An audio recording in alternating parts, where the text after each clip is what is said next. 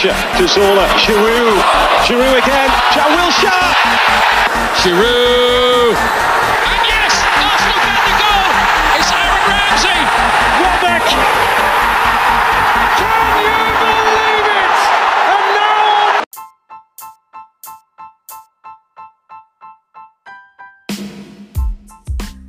Salve, salve galera! Tá começando mais uma live do canal Ganes Brasil. Eu sou Tomás Veríssimo, administrador da página Ganes Brasil. E hoje estamos de volta aí depois de um longo período, acho quase dois meses, né, Caio? Tudo certo, Caim? Tudo certo, Tomás. Estamos de volta. É, Não sei quanto tempo faz, mas é, já já tem um tempo mesmo. Acho que esse final de temporada foi meio arrastado para todo mundo, um misto de acreditar com frustrações, com é, reconhecer que foi uma temporada boa. Então todo mundo tá meio assim, né? Sem saber qual que é. Estamos felizes, estamos tristes. Queremos saber de janela de transferência ou queremos deixar o Arsenal lá no cantinho dele. Daqui a um mês a gente fala. Mas tudo certo. Simbora, simbora. Seja bem-vindo, Luan, pela primeira vez aqui na casa. E aí, tranquilo? É, muito obrigado pelo convite. Tô de volta, tô um pouquinho sumido lá até do, do Twitter. Tirei um, um- tempinho, mas vamos lá, tô pronto aqui pro, pro, pro meu comeback. Vamos falar de Arsenal, que é o que, é o que interessa. Exato, exato. Simbora falar de Arsenal. E aí, assim, na última live que a gente gravou, o título da live era Faltam 10 batalhas para conquistar a glória, né? Para alcançar a glória, algo nesse sentido. E aí, já naquele hype, né? Na expectativa da gente conquistar o título. É, infelizmente não veio, né? Enfim, a gente teve algumas semanas para digerir isso. Mas uma das perguntas que, que mais me fizeram, e aí eu já vou jogar essa bomba para tu, Caio. O que é que faltou, hein? O que é que faltou para a gente conquistar esse título? É, eu tô até colocando uma imagem aqui, pessoal do podcast. Eu acho que vale a pena depois vocês entrarem aí na live para dar uma olhadinha também, que é para apertar o coração de cada torcedor aí, viu? Esse What If. Mikel Arteta segurando a taça da Premier League. Faltou o quê, Caio? Pra gente ver isso. Ah, cara, isso é uma pergunta de milhões, né? É, Pô, eu acho que, assim, na minha. Depois de um tempo, eu tentei entender na minha cabeça o que eu achava que tinha acontecido de tão fora do normal nesses, nesses últimos 15 jogos, vamos colocar, porque a gente fala 10 últimas batalhas, mas é, na verdade uma sequência de 15 jogos em que o time veio meio que não sei se perdendo fôlego, mas as- a- os jogos ficaram cada vez mais difíceis, assim, e não necessariamente ah, dentro de campo, muitas vezes dentro da cabeça mesmo da- dos jogadores e da equipe. É, e eu acho que, se a gente colocar em perspectiva, óbvio que a gente pode falar que o time é muito inexperiente, é, que é o time mais jovem da, da Premier League, mas eu acabei chegando na conclusão, pelo menos na minha cabeça, de que quando a gente, quando a gente discutiu no meio da temporada ali, mais ou menos depois da Copa do Mundo, veio o assunto sobre o time estar à frente do patamar onde o, o- o treinador imaginava que a gente estaria. É, isso ficou famoso porque o Arteta deu uma entrevista pro, pro Jamie Carragher lá no Sky Sports, se não me engano. E ele falou realmente que ele tinha algum- alguns, é, algumas etapas quando ele chegou no Arsenal que precisavam ser cumpridas, vai como se fosse um plano em, em cinco etapas. E, e ele respondeu para o Jim Carragher que realmente, na opinião dele, a gente estava à frente do que ele imaginava. E na, a minha conclusão pessoal é de que isso não se tratava sobre desempenho. Isso sempre foi sobre resultado nessa temporada. Sempre foi sobre resultado. A gente consegue pegar, acho que pelo menos uns quatro ou cinco jogos ali no começo, na sequência inicial do campeonato, em que jogos em que o Arsenal poderia muito bem ter empatado, jogos em que o Arsenal não passou pela dificuldade que depois outros adversários passaram, é, jogos em que efetivamente o Arsenal conseguiu mais pontos do que o próprio desempenho dizia.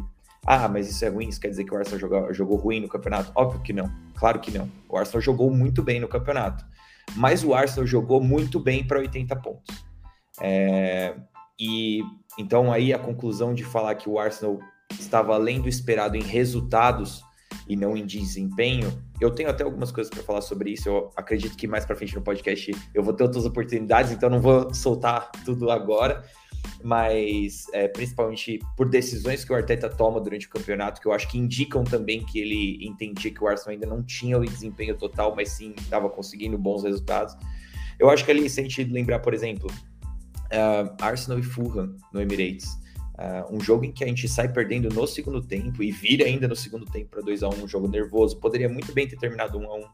A gente tem a vitória contra o Leeds fora de casa, outro jogo em que a gente poderia muito bem ter terminado em 1 um a 1 um jogo que o Arsenal não necessariamente foi melhor assim, de, de, de forma geral, sabe? Se a gente para pensar. É, a gente tem o jogo contra o Liverpool dentro de casa, que foi um 3 a 2 mas é aquilo, o Liverpool marcou gols também, foi um jogo para os dois lados. A gente tem um jogo que efetivamente saiu do, do nosso controle, que foi o jogo do United, é, lá em Old Trafford, que o Arsenal teve momentos de até de bom jogo, assim, mas que claramente a gente não conseguiu cooperar com, com a, a intensidade que eles, eles colocaram. É, mesmo a abertura do campeonato contra o Crystal Palace, se a gente para pensar, o Arsenal naquele jogo tem 30 minutos muito bons no começo do jogo, capitaliza e faz 1 a 0 mas depois eu lembro que até gravei com o Luan, o podcast Arsenal Sem Foco, e a gente, eu lembro de a gente ter falado, agora o Arsenal aprendeu a sofrer, aprendeu a conseguir jogar de uma forma um pouco a, a, a, entender os momentos do jogo e, e, sustentar um placar e não sucumbir mentalmente na, fora de casa. Mas daí para você realmente é, falar que o Arsenal jogou ah, com capacidade de atingir 90 pontos durante essa parte inicial do campeonato, é muito diferente, sabe? É muito diferente. Então, voltando à sua pergunta, sei que deu uma volta um pouco grande, mas eu sempre faço isso. Voltando à sua pergunta, o que faltou? Eu acho que a gente pode nomear coisas que faltaram, mas mais do que isso, eu diria que o importante é entender que a gente ainda está no caminho para chegar em algum lugar, sabe? Essa não era a temporada em que a gente ia e a gente entrou pensando nisso. Eu tenho certeza que você vai comentar mais sobre isso também.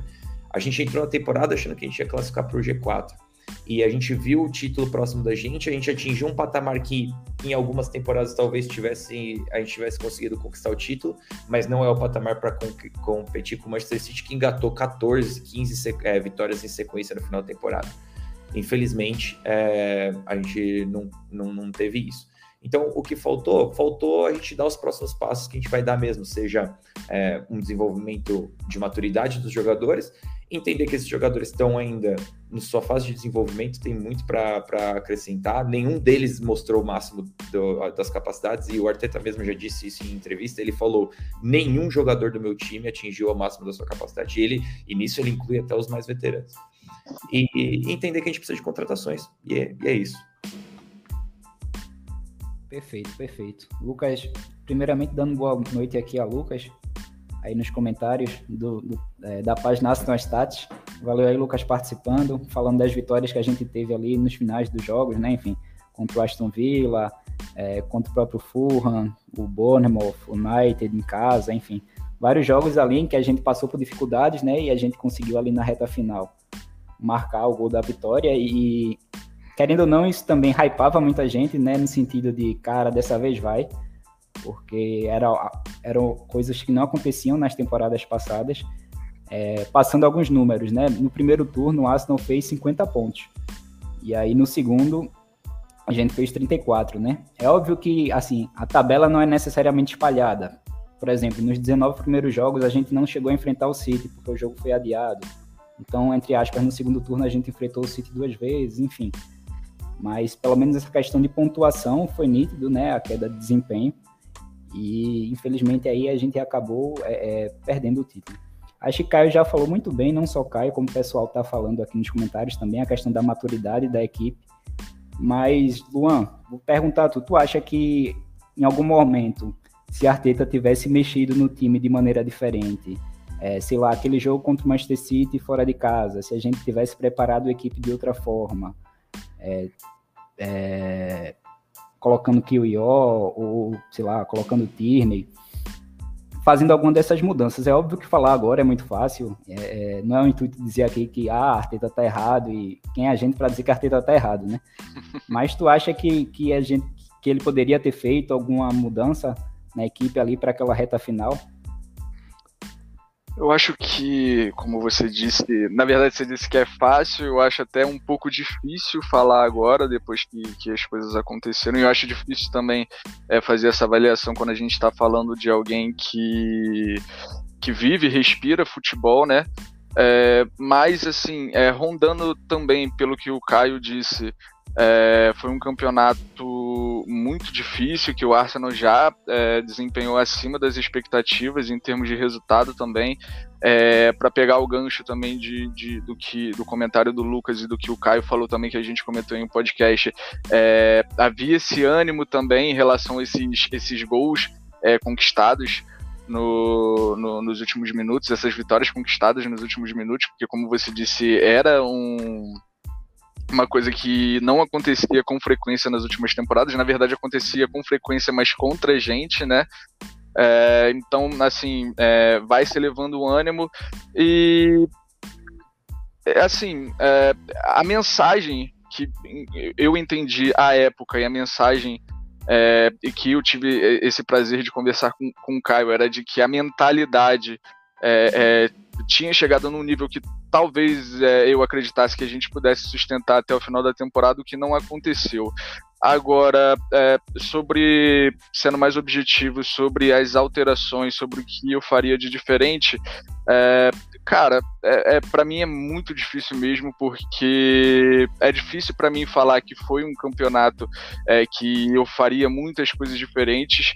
É, eu acho que o Arsenal foi muito bem, óbvio que é decepcionante o, o a quantidade de pontos que se deixou para trás no final do campeonato, é, mas é, é muito complicado para mim pensar nisso porque eu penso muito no adversário que o Arsenal teve que encarar.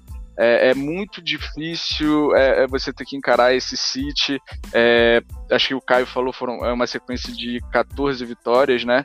É um time que está próximo de, de conquistar é, os três títulos mais importantes que um, clube, que um clube inglês pode conquistar numa temporada. Então, eu também pauto muito o que eu penso sobre perder esse título é, no adversário que a gente teve. Óbvio, como eu disse, é completamente decepcionante é, perder alguns pontos. O jogo contra o, contra o Brighton, é, a minha leitura é de que houve uma, uma uma mudança de abordagem nesse jogo é, que o Arteta pode ter imaginado do que era o melhor para o time, mas para mim é, é, completamente decepcionante nesse ponto da temporada a gente ter visto é, aquilo, o, o, amplo domínio que eles tiveram dentro do, do Emirates. É, outros jogos que, assim, é, não sei, cara, é, é completamente eu, eu, eu posso, acho que até é, falar um pouco mais sobre o que eu acho da temporada, mas esse meu lado passional é, aponta totalmente para decepção. O jogo contra o City, é, é, eu não, não, não, não culpo a entrada do, do holding, eu acho que faz parte é, do que a gente tem de elenco. É, eu não consigo imaginar o que o Arteta é, estava achando no momento do, do Kiwi. É, foram, acho que ele mal tinha jogado durante a temporada até aquele momento. Então, assim, é difícil, é difícil, é, mas, enfim, é, decepção. Não consigo explicar melhor, não consigo talvez nem explicar o que eu faria diferente. Eu ainda tô um pouco, meu lado passional acho que tá gritando um pouco mais agora do que do que qualquer outra coisa. Perfeito, perfeito. É como tu falou, né? Exercício compl realmente complicado de se fazer. Quando eu falei fácil, fácil, porque muito torcedor chega aí, por exemplo, naquele jogo contra o Liverpool, né? Em que, ah, se Tierney tivesse entrado mais cedo, a gente possivelmente não teria tomado aquele empate, porque Zinchenko tomou aquele drible no final, né? Que acabou saindo o gol de empate do Liverpool. Aí nesse jogo contra o Manchester City, ah, se o Ior tivesse entrado antes. Eu acho de assim forma, que. De forma pontual, tem coisas assim que, que, que a gente pode parar para pensar sim, mas. É, realmente essa substituição do Tierney é, foi algo que eu também pensei ali. É, o Tierney é, a, a, geralmente apresenta é, uma melhora em relação ao Zinchenko no que diz respeito ao, aos combates num contra um. Mas é, se a gente pegar. É, cada é, é, decisão individual durante a temporada que, sim, é, a gente vai é, ter que pensar em muita coisa mesmo e acho que todos os times cometeram erros e não tem, não tem o que, o que dizer. Perfeito, perfeito. E aqui seguindo, né? A gente não alcançou o título, mas fizemos uma temporada satisfatória. É, pensando na largada, né? Enfim, e com a perspectiva que a gente tinha para a temporada. O Arsenal fez 84 pontos, terminou ali com a terceira melhor campanha do Arsenal na Premier League. É, perspectiva de crescer ainda mais né, na próxima temporada. É, a gente alcançou o mesmo número de vitórias que os, invi que os, que os Invencíveis, é, 26 vitórias, né? Então, foi, é uma temporada é, inesquecível né, para gente. É óbvio que ficar esse agridoce aí na reta final, essa frustração pela perda do título, mas acredito que no geral tem bem mais pontos positivos do que negativos, né, Caio? Cara, com certeza, com certeza, sim. É... é, que o torcedor do Arsenal vem há tanto tempo já querendo é, uma consagração. A gente fala de título, eu acho que, e eu falei isso na última live com certeza, mas na penúltima também, sobre a gente aproveitar, aproveitar a sequência é, do Arsenal, esse, esse campeonato positivo, a gente é, ver os jogos, a gente comentar, né, criar uma, uma comunidade é, positiva, é positiva, mas assim, criar uma comunidade e, e, regar essa plantinha de ter bons momentos juntos, porque a gente sabe que 20 times entram no campeonato e o Manchester City ganha normalmente. É, os caras têm um treinador absurdo, têm um elenco absurdo. É, nessa temporada a gente achou que haveria uma, uma abertura um pouco maior e houve realmente uma abertura um pouco maior pelas circunstâncias de o Arsenal ter aproveitado a sua sequência, mas também de o Manchester City ter começado um pouco abaixo. Mas a verdade é que a segunda metade da temporada deles foi do time mais dominante do mundo é, não à toa eles ganharam a, ganharam a Premier League, estão na final da Champions League são favoritos. E, é, mas eu acho que é, é, isso, a gente tem que. Eu, eu penso que é uma temporada positiva, sim, se a gente parar para tirar as lições é, para as próximas temporadas. Positiva, sim, se a gente parar para pensar que é o que a maior, maior temporada do Arsenal é, desde talvez, sei lá, 2008, 2009, sabe?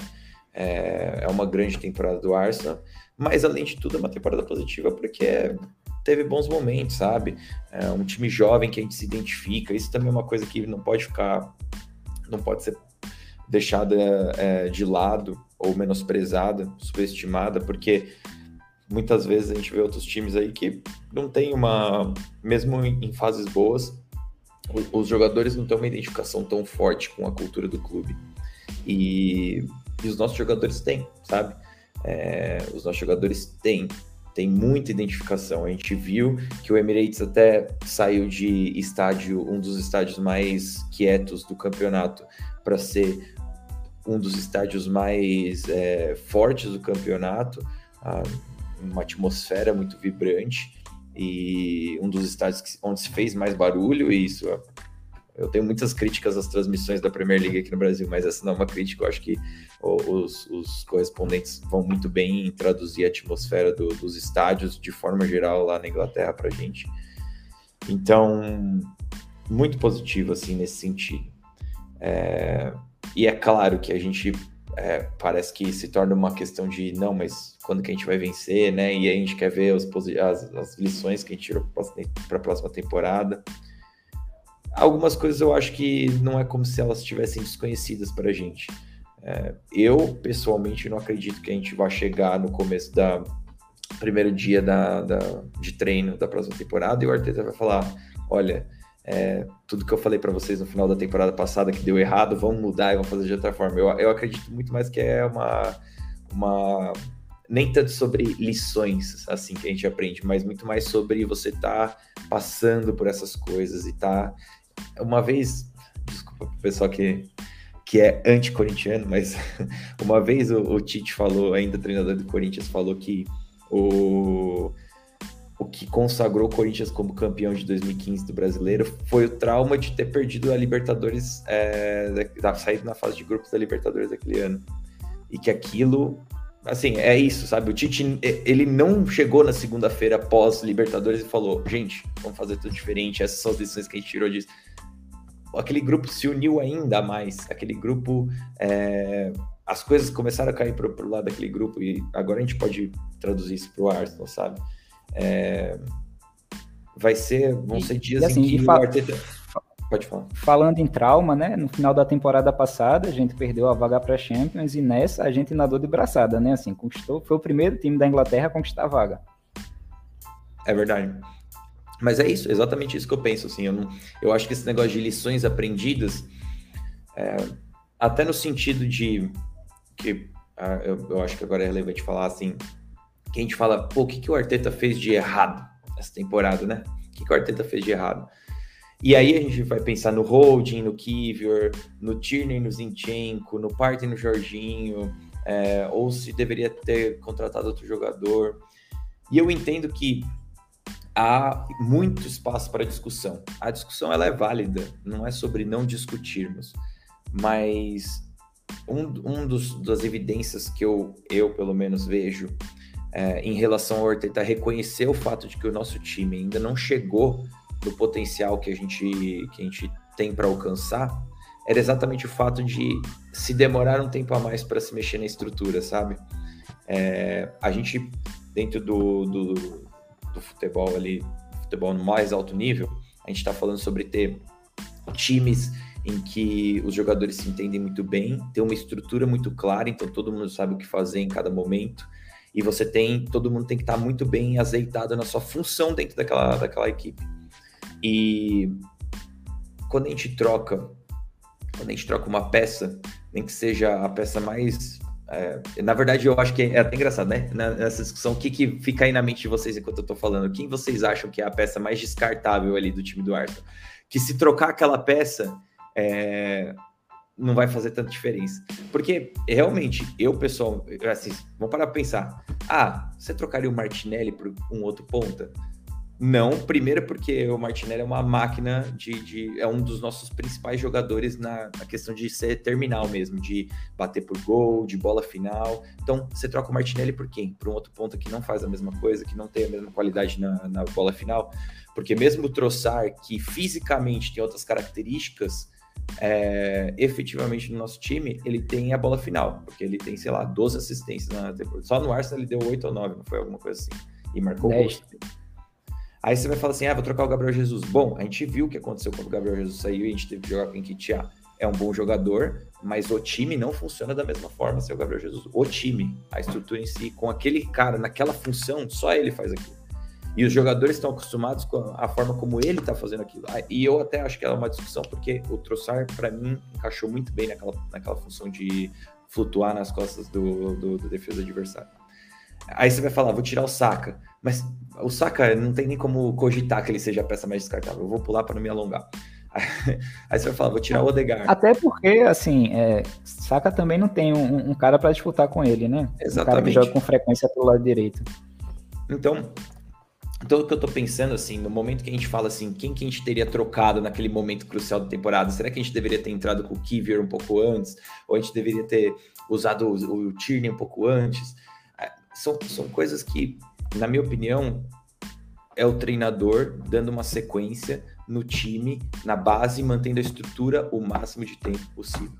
Inclusive, tem um gráfico que eu vi recentemente.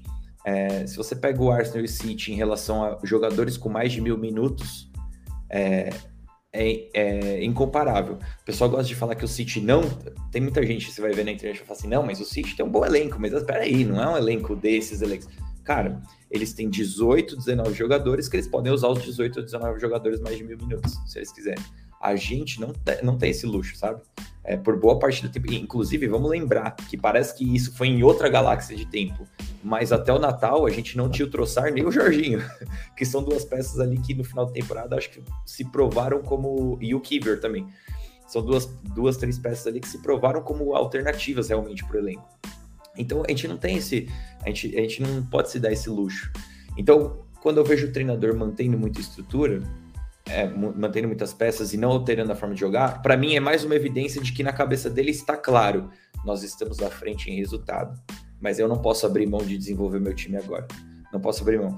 Beleza, é, a chance de disputar um campeonato, você pode ter certeza que ele não falou nenhum dia que, não, gente, go easy, sabe? Não, não, essa responsabilidade é nossa, vamos desenvolver o time. Não, é óbvio que ele queria ganhar o campeonato. É, é, mas daí para você, muitas vezes ali, é melhor você não mexer. E a gente quase chegou na linha de chegada sem mexer tanto, sem manter uma estrutura, mantendo o padrão do que você mexer. E eu acho que o hold para mim é o que se prova disso, tá? Principalmente nessa sequência já depois do, do Saliba, do Saliba ter se machucado. Porque, cara, muda muitas características. E eu nem acho que é tanta culpa do holding, assim, sabe? Eu acho que a, o Kiver não ter entrado era, dizia muito mais sobre não queimar o Kiver e não jogar ele aos lobos, porque todo mundo agora defende o Kiver. Mas no primeiro jogo contra o Sporting, Exatamente. que ele jogou ele, Holding e Matt Turner, o cara era, o, era a cópia é, do. do é. Fala aí um pouco vocês aí, vai. ah, perfeito, perfeito. É, eu acho que até uma das coisas que tu falou aí também é que só a gente sabe, assim, a gente não pode entrar na pilha de, sei lá, de páginas generalistas, né? E aí vão dizer que o Arsenal pipocou, quem pipocou mais, o Arsenal, o, o, o Dortmund, enfim, cansei de ver postagens desse tipo. É, cansei de, de, receber mensagens né, de amigos que, assim, não acompanham o Arsenal, quase não acompanham o futebol inglês, mas sabe que eu torço. E aí o cara vai, assim, sempre que eu é, vê o Arsenal ganhando, né, o cara comenta comigo, ó, oh, esse ano vai, esse ano vai. E aí quando o Arsenal perde, aí também recebendo um bocado de mensagem, né, a turma tirando onda, é, chamando de pipoqueiro, enfim. E aí, e aí quando você para para explicar, né, bicho, olha, a gente, a expectativa que a gente tinha era classificar para Champions, a gente conseguiu ir muito além, é óbvio que fica a frustração com a perda do título, mas assim, o, o, cenário é muito promissor. E aí, enfim, a turma vai dizer que é desculpa, né? Mas não é desculpa, velho, é porque a gente sabe, só a gente sabe. É, e aí eu vi surgir, assim, tanto na imprensa inglesa como por aqui também, questão, alguns debates falando de quem teria feito uma temporada melhor, né? O Arsenal ou o Manchester United, porque o Manchester United, agora acho que nem tanto, porque eles acabaram perdendo esse título da FA Cup, né? Mas o Manchester United, que teria vencido a Copa da Liga, enfim, se tivesse vencido a FA Cup, teria feito uma campanha, uma temporada melhor que o Arsenal. Só que você parar para pensar, ah, beleza, assim, em termos de sensação, de sentimento para eles, levantar a taça, beleza, ok. Eu também gostaria de ter levantado uma taça. Óbvio que eu fiquei frustrado com a perda desse título. Mas o que é que essa perda de título quer dizer? Assim, a gente disputou com o Manchester City o campeonato inteiro, a gente está ali na segunda colocação, beleza. Nessa temporada a gente não vai levantar nenhuma taça. Mas pensando a médio e longo prazo, e pode ser já na próxima temporada, quem é que está com o projeto mais avançado? E é o Arsenal. Então, beleza, assim, ser o segundo colocado da, da, da Premier League, realmente, assim, é, é fica essa sensação, esse agridoce, mas pensando a médio e longo prazo, eu acho que a gente tem tudo para seguir brigando. E, e nessa linha né, de seguir brigando por título, Luan, quais são as equipes que tu vê assim, brigando por título na próxima temporada? O Manchester City, obviamente. Quem mais?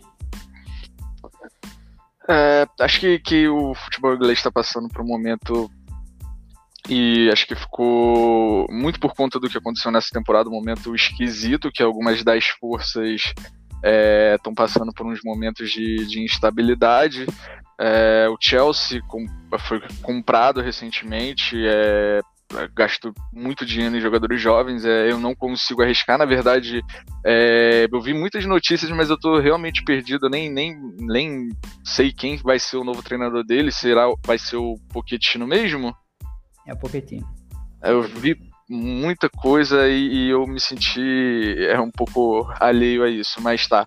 É, City não, não precisa falar, eu acho que o Liverpool é, tem tudo para retornar essa temporada, acabou de, de contratar o McAllister, jogador que fez uma ótima Copa do Mundo, uma, uma ótima Premier League, é, fora a, a, base que acho que vai passar, tá passando por uma, uma reestruturação, é, mas é, é, tem as suas valências, tem jogadores muito fortes. É, o, o, Arsenal agora, acho que a gente agora pode é, com certeza é, falar com, com toda a confiança que a gente está é, no meio disso. É, cara, assim, eu, eu, é, colocar com, com, toda certeza, briga por título, eu acho que essas três equipes e United eu quero ver, é um caminho que está sendo pavimentado também como o nosso, é, óbvio, é, alguns passos atrás, porque também é uma reestruturação que começou um pouco depois, mas é, em relação ao United, ao United eu não gosto de arriscar muitas coisas, porque por ali passa muito dinheiro, tem a grife do United, o United às vezes consegue ir ao mercado fazer coisas que outros clubes não conseguem fazer. Então, assim, é, eu, se eu fosse chutar, estaria entre esses quatro. O, o, o Chelsea é, acho que ainda vai passar por uma reestruturação. O Newcastle também está caminhando, mas acho que para falar de título ainda não. E, bom, tem um outro clube na, na, na, cidade lá de Londres que eu acho que nem, nem vale a pena é, a gente comentar por aqui, porque acho que o título não faz muito parte do, do, do vocabulário deles. É, então acho que sim, esse é o, o, o, o meu ainda palpite. com a possível saída de, de Harry Kane, né? É, é, é, ainda, é, ainda pode sair esse, esse, esse tal. Esse cara aí, né? Então, assim, é, as coisas vão acontecer. E só para complementar é, também um pouquinho em cima do que vocês disseram, é, assim, eu não consigo olhar para essa temporada e, e, dizer que, assim, eu não consigo olhar para ela de forma negativa, além da, da frustração que eu senti pela parte final. Porque a gente começou a temporada depois do, do que foi a temporada passada, depois do que das coisas ruins que aconteceram, da expectativa que a gente criou na temporada passada e a gente tinha um objetivo principal que era voltar para a Champions League e o Arsenal voltou e voltou muito bem, como você disse. É, assim, a gente entende é, que um caminho está sendo construído e eu fico feliz porque, principalmente a partir dessa temporada, é, para falar de comunidade também, que foi o que o Caio disse, é, o pessoal, pelo menos é, da nossa bolha ali do Twitter, é, começou a compreender mais o, o, os passos desse processo, começou a apoiar mais. É, o clima do Emirates, como o Caio falou, também mudou, acho que também é parte disso. E assim, a gente está no meio. É... O pessoal que mora em Londres, né? Muita gente dizendo que os jogos do Arsenal eram um dos eventos mais desejados aí para a turma conseguir ingresso. É uma parada sim. de louco mesmo, todo mundo é, é, é, é, a empolgação, óbvio que também é empolgação pautada nos resultados, mas eu acho que mesmo com a decepção do final da temporada, acho que esses resultados ao menos serviram para mudar a pauta da rapaziada, que, como eu disse, na minha visão, começou a compreender mais o, o, o processo. E óbvio que não existe certo ou, ou errado, é, mas acho que começaram a, a apoiar mais. E como eu até comentei hoje lá no meu Twitter, é, acho que resultados também né, não é só o que diz pra gente, mas é o que diz para quem tá vendo de fora também. É, eu acho que a, a influencia nas, nas movimentações que a gente vai poder fazer no mercado. Óbvio, a Champions League atrai mais jogadores, mas um jogador hoje poder olhar para o Arsenal e ver que existe um projeto bem estabelecido e que está sendo desenvolvido ali, eu acho que também faz uma diferença na hora de, de, de ir ao mercado e, e atrair alguns atletas que a, a, em algumas temporadas antes a gente não conseguiria nem pensar, né? Perfeito, perfeito. Vou aproveitar aqui uma pergunta do Lucas, Caio mandar para tu, ele fala, é, ele pergunta, né, se é, o que é que tu acha da falta de experiência de algum dos nossos titulares, né, da maioria dos nossos titulares na Champions League. Tu acha que tem algum problema nisso? Desculpa, aqui é uma pergunta ali mesmo. o Caio deixou o podcast para cuidar do bigode. Ai, cara. É, um abraço pro Roger aí. É... a pergunta do Lucas. Um abraço pro Lucas também. É... Porra, cara. Eu tenho muito medo da Champions League, sabia? Eu não tenho essa resposta. É... Eu não tenho mesmo. Eu tenho medo. Eu, eu acho que a gente precisa. Faz muito tempo que a gente não vai. Assim, muitas vezes a gente vai enfrentar times que são de esse, meio. Esse ano, Pode Esse falar. ano a gente foi mal, né? Em competições de mata-mata, a gente foi mal na, na Europa League. Agora a gente ia muito com time misto também, né? Então não dá pra gente ter esse parâmetro. É, mas eu tenho medo da fase de grupos mesmo, na verdade. Porque muitas vezes a gente vai pegar. A gente vai pegar um, adversários de, de, meio de tabela, que seriam meio de tabela na Premier League. É, inclusive, vale muito a gente lembrar que é, no final acho que deu certo a questão da Juventus, né? A gente, a gente a Juventus perdeu pontos, a gente conseguiu cair para o pote 2, senão a gente. Exato, exato. Estamos no pote 2. É, então, senão a gente poderia pegar adversários ainda mais difíceis na fase de grupos, mas é, a questão da qualidade do campo nem sempre diz, né? A gente já viu isso acontecer outras vezes com o Arsenal em temporadas passadas. Eu acho que esse ano um pouco menos, a gente é o que a gente já comentou aqui extensivamente.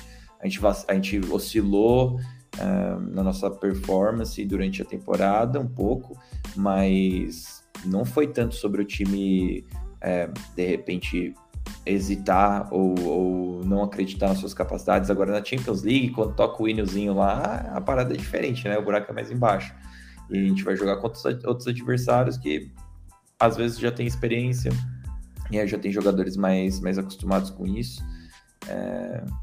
Vamos, vamos torcer para tudo dar certo, assim, para a gente conseguir ir bem. Mas, olha, eu sinceramente não vejo um caminho muito diferente do que, por exemplo, o Manchester City teve que teve que passar, sabe? Há quantos anos eles já não são relevantes na Inglaterra? E quando foi que eles começaram realmente a dar trabalho continentalmente? Teve aquela semifinal em, com Pellegrini ainda, né? Mas uma semifinal meio, meio que eles fizeram absolutamente nada, vamos colocar assim. E depois é, só com o Pepe mesmo e, e sofreram com o Pepe, né? Para chegar à segunda final agora, mas é, agora, depois de sete anos. Então, Vamos ver se com o Arteta a gente consegue cortar a fase é, Manchester City pré-Pep e passar só sete anos até a gente chegar numa final e ganhar. Porque eu acredito que o Manchester City vai ganhar.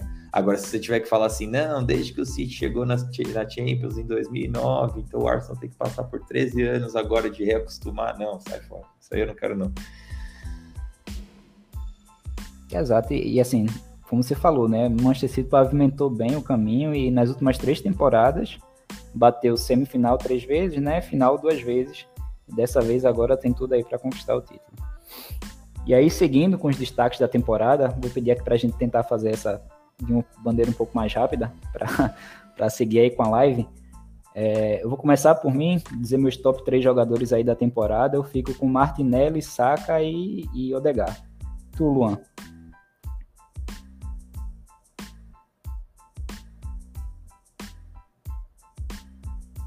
Foi. Não tava abrindo o som aqui. Tá. É, Saca, e. Acho que foi igual você mesmo, o, o Martinelli. É, tem espaço ali nas perguntas para alguma menção rosa depois? Pode citar aí já, se quiser. É, acho que a temporada do, do Zinchenko também, apesar de alguns problemas de disponibilidade, eu, eu fecharia, fecharia sim. Zinchenko pode até entrar na categoria de baixo, mas Diz aí tu primeiro. É, é verdade. Teu top 3 Para mim, para mim, eu vou diferente de vocês. Para mim, o número um, disparadamente, é o Saliba. É, ele realmente provou, tava conversando com o Marcelo, se o Marcelo for ouvir isso mais pra frente, o amarelo show no Twitter. É, é aquilo, atacante ganha jogo e, e zagueiro ganha campeonato. Para mim, o Saliba é top 1 jogador da temporada, assim, é, até pelo momento que ele não jogou, ele mostrou que ele era o melhor. E aí eu fico com Odegar e Odegar, Odegar e Martinelli. Vamos colocar assim. Estás confiante na renovação de Saliba? Cara, eu acho que sim, porque o, o barulho que vem da, da, de próximo do clube é que ele quer renovar, sabe? Ele tá se sentindo bem agora com o clube, se sente valorizado. Mas assim, vai ter que abrir o cheque, né? Exato, exato. O Arsenal as informações aí, né, seriam de que o Arsenal teria oferecido ali 120 é, mil libras por, por, semana, e aí ele achou pouco, né, assim, dado o é salário é de outros jogadores. Exato, dado o salário de outros jogadores do elenco, porque normalmente defensor ganha menos, né? Ramsdale ganhava 60 e teve esse aumento para 120 agora. Uhum. Mas é realmente Saliba é um dos pilares da equipe e se você parar para olhar em outras equipes da Premier League, né, tem um, sei lá, um Ruben Dias ganhando uns 200, o próprio é, ex-companheiro de, de, de, Saliba do Saint Etienne, o, o Fofoná, tá ganhando 200 no Chelsea, mas aí já é loucura do Chelsea, né? Coisas que só o Chelsea faz. Você sabe o que eu ouvi uma coisa interessante essa semana? Que, fa que falaram assim: olha, o Saka para ganhar 200. Então ninguém pode chegar perto desse patamar por enquanto. Vai, dos mais jovens, vamos colocar assim. Mas e se fizesse um contrato com o Saliba assim, ó, 150. Mas se a gente classificar para Champions League na próxima temporada, você jogar todos os jogos e, sei lá, sabe, alguma coisa de performance assim, é, ou mais duas Champions League, ou a gente ganha uma Premier League, aí você vai para 200. E aí, beleza, mas aí também porque ele se consagrou de certa forma, mas põe ele 150 para começar e um, um passo para frente depois. Exato. Se eu não me engano, fizeram isso com o Saka, tá? É, é, Austin até divulgou é, é algo de 15 milhões de libras anual. Isso daí dá uns 290 por semana, tá ligado? 290 uhum. mil por semana. Mas falam que esse 290 é se ele bater algumas cláusulas. Aí a gente não sabe qual é, enfim. Mas é por aí. Acho que melhor é bom, hein? É, é dinheiro. 290 eu fazia podcast 24 horas, assim, live. Exato, exato. Live, live. É, melhor estreante, eu acho que tu já falou o teu aí, né? Pra tu essa Liba. Tu uhum. fica com o Zinchenko, é, é Luan? Zinchenko, Zinchenko e é, outra menção honrosa, porque eu gosto de falar, é só pelo impacto que teve rápido e talvez pela surpresa o Troçar. Perfeito, perfeito. Acho que se Gabriel Jesus tivesse jogado a temporada inteira e mantendo a mesma pegada, né? Enfim, aquele início ali, eu acho que ele estaria fortemente aí poderia ser o melhor estreante, mas como teve aquela parada, enfim, ele deu uma oscilada em algum momento, acho que ficaria com Saliba também, mas esses outros três, tanto Zinchenko como Gabriel Jesus e o próprio Trossard, então, foram realmente muito bem. O Arsenal contratou muito bem essa temporada. É... Maior decepção. E aí, Caio? Cara, maior decepção. Eu, eu acho que eu já falei isso várias vários momentos eh, diferentes, assim. Para mim é o Tomiaço. e é meio estranho, né? O pessoal fica assim, meio Tomiaço. E desculpa, Lu, eu sei que eu, o, o, avatar do Lu no, no, Discord até hoje é o Tomiaço. É... Não, que isso. É que, cara, eu me decepciono, assim, porque ele deixou a gente na mão foda, assim, sabe? É, não tem disponibilidade. Grande jogador, pegou todo mundo de surpresa no começo da temporada passada, quando ele chegou. Mas na temporada, no final da temporada passada, a gente já não contou com ele. E nessa temporada também, nos momentos em que a gente precisava de um reserva, seja para zaga ou para as laterais, a gente também não tinha ele. E mesmo quando ele, ele entrou, né, em diversos momentos, ele não disputou o suficiente para falar assim: Ô, Ben White, senta aqui no banco, entendeu? É, para mim é isso. É, é, assim, as pessoas têm o Tomeaço num patamar muito alto, e eu concordo, ele joga muito bem, mas a gente quase não vê ele jogando. Para mim, isso é decepção. Ah, concordo. E tu, Luan? Concordo também, 100%. E só para fugir desse nome, é, acho que na, na, nossa outra lateral também, acho que outra temporada, e também por questões de, de disponibilidade, o Tierney, é, assim, é, a gente esperava muito dele quando ele chegou. É, também teve problema de lesão quando chegou, né? Mas quando ele conseguiu ter uma sequência, a expectativa foi altíssima e é, acho que mais uma temporada que novamente aconteceram problemas de disponibilidade. É, também o, o Zinchenko, é, quando disponível também, né? É, engoliu ali a, a posição. É, então, assim, só, só para fugir do nome do, do, nome do Tommy, porque ele também seria minha, minha primeira escolha. Exato. É, fugindo desses nomes também, né? Eu cito o Smith Rowe, mas teve a, a questão da lesão ah, também, é, enfim. Sim. E quando voltou, é, não voltou bem, a Arteta não teve muita confiança nele, acabou utilizando outros jogadores, como Fábio Vieira, que teve ali lampejos, né, de, sei lá, contra o Brentford, alguns jogos na Europa League, alguns jogos de pré-temporada em que o Fábio Vieira foi muito bem, dá para ver que ele tem qualidade, mas em alguns momentos ali também ficou, sei lá, a gente ficou esperando um pouquinho mais dele, talvez ele, se ele desenvolveu um pouco o físico dele, enfim, nas próximas temporadas, mas é, é um jogador que eu quero ver mais também. Com relação à maior evolução, eu vou citar o Chaka, apesar de, assim, não tô querendo dizer que nas outras temporadas ele era um jogador ruim, longe disso, mas eu acho que essa foi a melhor temporada da carreira dele, né? Foi muito acima da média. É, Martinelli veio numa crescente muito boa também, enfim, desde a temporada passada, mas eu vou de Chaka. Tu, Caio? Cara, eu vou falar Gabriel Magalhães. Porque eu tenho um. Todo mundo sabe que acompanha aí, sabe que o Magalhães tinha, né? Mas eu acho que essa. Assim, da mesma forma que eu, eu vejo é, oscilações no Arsenal nesse final de temporada, para mim, o final de temporada do, do Gabriel Magalhães foi gigante. Não, não só porque ele tava na Gaviões lá semana passada, tá? Essa decisão, inclusive. inclusive, Tomás. Não teve influência? Eu já, eu já falei 20 minutos sobre isso no podcast que eu gravei sem gravar. E foi antes do jogo, então.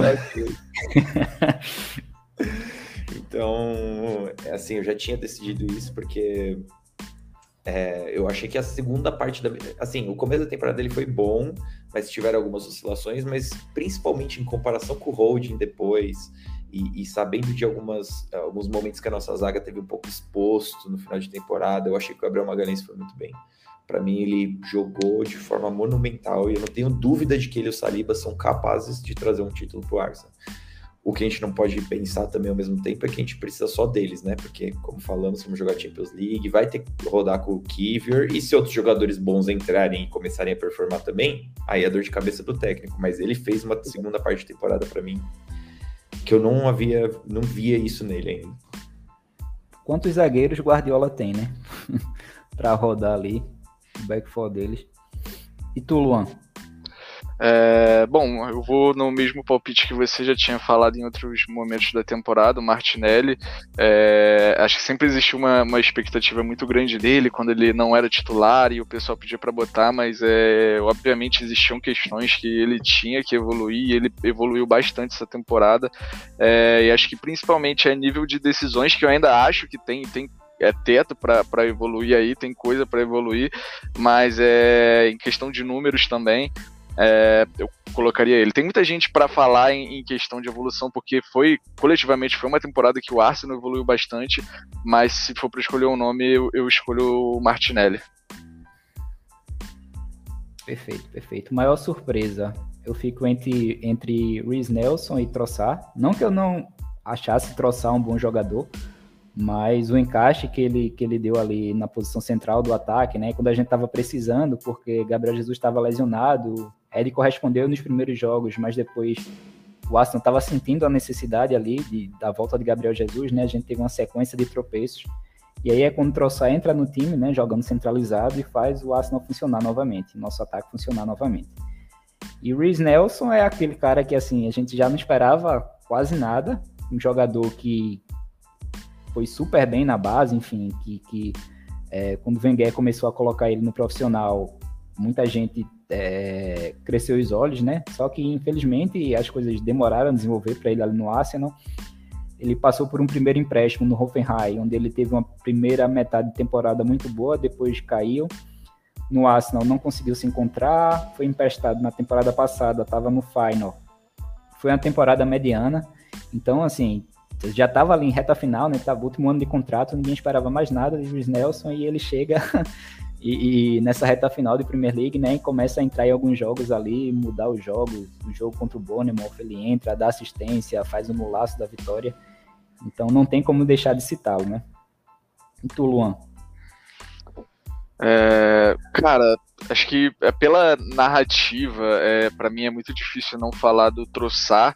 É, a gente já sabia que a gente estava falando de um jogador bom, já vinha fazendo uma boa temporada no Brighton, mas acho que toda a, a história da negociação com o Modric é um jogador muito caro e que o, o presidente do, do, não sei o que, do Shakhtar falava que, que tava, se tratava de um garoto que ia ganhar é, bola de ouro em algum momento, é, ele ter ido para um dos nossos rivais e a gente vai e, e tem arruma uma outra saída ali no Trossard e ele tem esse impacto tudo é, já de cara assim é, não, não tem como não considerar uma surpresa e só para não passar por essa live sem falar o nome dele é, outra surpresa para mim foram os gols do senhor Granit Xhaka tá é, então assim é, são esses dois caras aí que, que para mim fizeram é, entregaram acima, um pouquinho acima da expectativa nessa temporada. E tu, Caio? É, eu acho que surpresa para mim, com certeza, se for entrar nessa, nesse critério que até o Lua falou, tem que ser o, o Trossard, porque eu pessoalmente não esperava que ele fosse esse jogador todo que ele se mostrou no Arsenal. É... Então, para mim, totalmente surpresa. Mas eu já falei sobre isso em diversos momentos. Eu acho que não tenho muito mais a acrescentar. Gol e vitória da temporada. Gol, acho que de forma indiscutível, né? O de Reese Nelson. E vitória, eu coloquei essa enquete na, lá no Instagram. Muita gente colocou a contra o Bournemouth também. Mas eu fico entre Manchester United e Liverpool. Talvez mais o Manchester United, porque foram vitórias que, assim, porque contra o Bournemouth, beleza, óbvio que aquele gol no final faz a gente vibrar, mas a, a gente tava naquela sensação de, porra, o Arsenal tem que vencer esse jogo, tem a obrigação de vencer esse jogo. E quando a gente vence Liverpool e Manchester United da forma que a gente venceu, dava aquela sensação de cacete, velho, que time, nosso time tá jogando muito, a gente, a gente tem tudo para ser campeão. Então eu fico entre essas duas. E vocês? Tu, Luan? Acho que eu fico com, com a rapaziada, acho que pela forma que eu senti o jogo mesmo, é, aqueles minutos finais, é, para mim foram loucuras, é, foram loucuras assim, é, o jogo contra o Bournemouth, o gol do Nelson, é, toda a, a, a, história também, né, a narrativa também, o Nelson é, tá sumido um tempão e, e conseguir é, ser o herói de uma vitória muito improvável, improvável pela, pelas curvas que o jogo tomou, né, é, então, assim, eu acho que nessa eu fico com, com a rapaziada, fico com a galera, porque, é, é não sei dizer, acho que é, para mim, acho que foi o jogo que é, involuntariamente foi o que eu mais vibrei com, com, com o resultado final, pela, pela, por como foi. Eu vou, eu, vou, eu vou sair aí um pouco de vocês. É, assim, vitória para mim é a vitória do United. Essa foi a que eu mais senti. Ah, legal, do Burnham foi legal, mas a do United, para mim, foi uma. Ali a gente se consolidou como um time na minha cabeça, assim, porque. Quem, quem acompanha, quem acompanha o Caio do Arsenal em Foco no Twitter sabe que dia de clássico o homem fica nervoso. é isso, é isso aí. Eu fico mesmo, e tipo, essa, essa, essa do United me pegou no, no na curva, vou colocar assim, porque o, primeiro jogo que a gente perde lá é, foi duro, assim, porque o United é um rival, é, é, um dos rivais que eu mais sinto pessoalmente. E eu não achava que a gente tinha jogado tão mal assim. Eu, eu tinha gostado muito de algumas coisas que eu tinha visto na volta do segundo tempo. O Arsenal toque me voe, assim, querendo jogar e propor no campo deles. E a gente tomou o revés lá. E aí, na volta aqui, eu fiquei por semanas na minha cabeça, e eu acho que falando nos podcasts também da vida, falando, não, não, não, não, quando chegar no Emirates, caiu no Emirates é outra parada, entendeu? É... E o jogo foi muito nervoso, muito nervoso. O Arsenal jogou melhor, de forma geral. É, gol do, daquele gol do Rashford, que é um absurdo de qualidade individual, e o gol do Martinez, que cagadíssimo, assim, ele pode tentar fazer aquilo umas 50 vezes na vida dele, vai acertar só aquela e a gente ganha no último minuto, assim, sabe? Eu, eu chorei, assim, eu chorei. Nenhum outro jogo do Arsenal que eu me lembro de ter ficado emocionado dessa forma que nem foi contra o United. É... Então tem isso. Aí, gol mesmo que vocês falaram, eu. Eu também vou ficar com outro. Mas eu concordo com o que vocês falaram, mas só pela diversidade, assim. para mim, o gol que me marcou foi o Chaka contra o Tottenham do 3 a 1 é, aquele gol, ou 3x1 ou 3x0, agora não lembro. Foi 3x1 ou foi 3x0? No Emirates foi 3x1, 3x1, né? Então, 3x1, foi 3x1, acabei de ver aqui. O gol do Chaka para mim.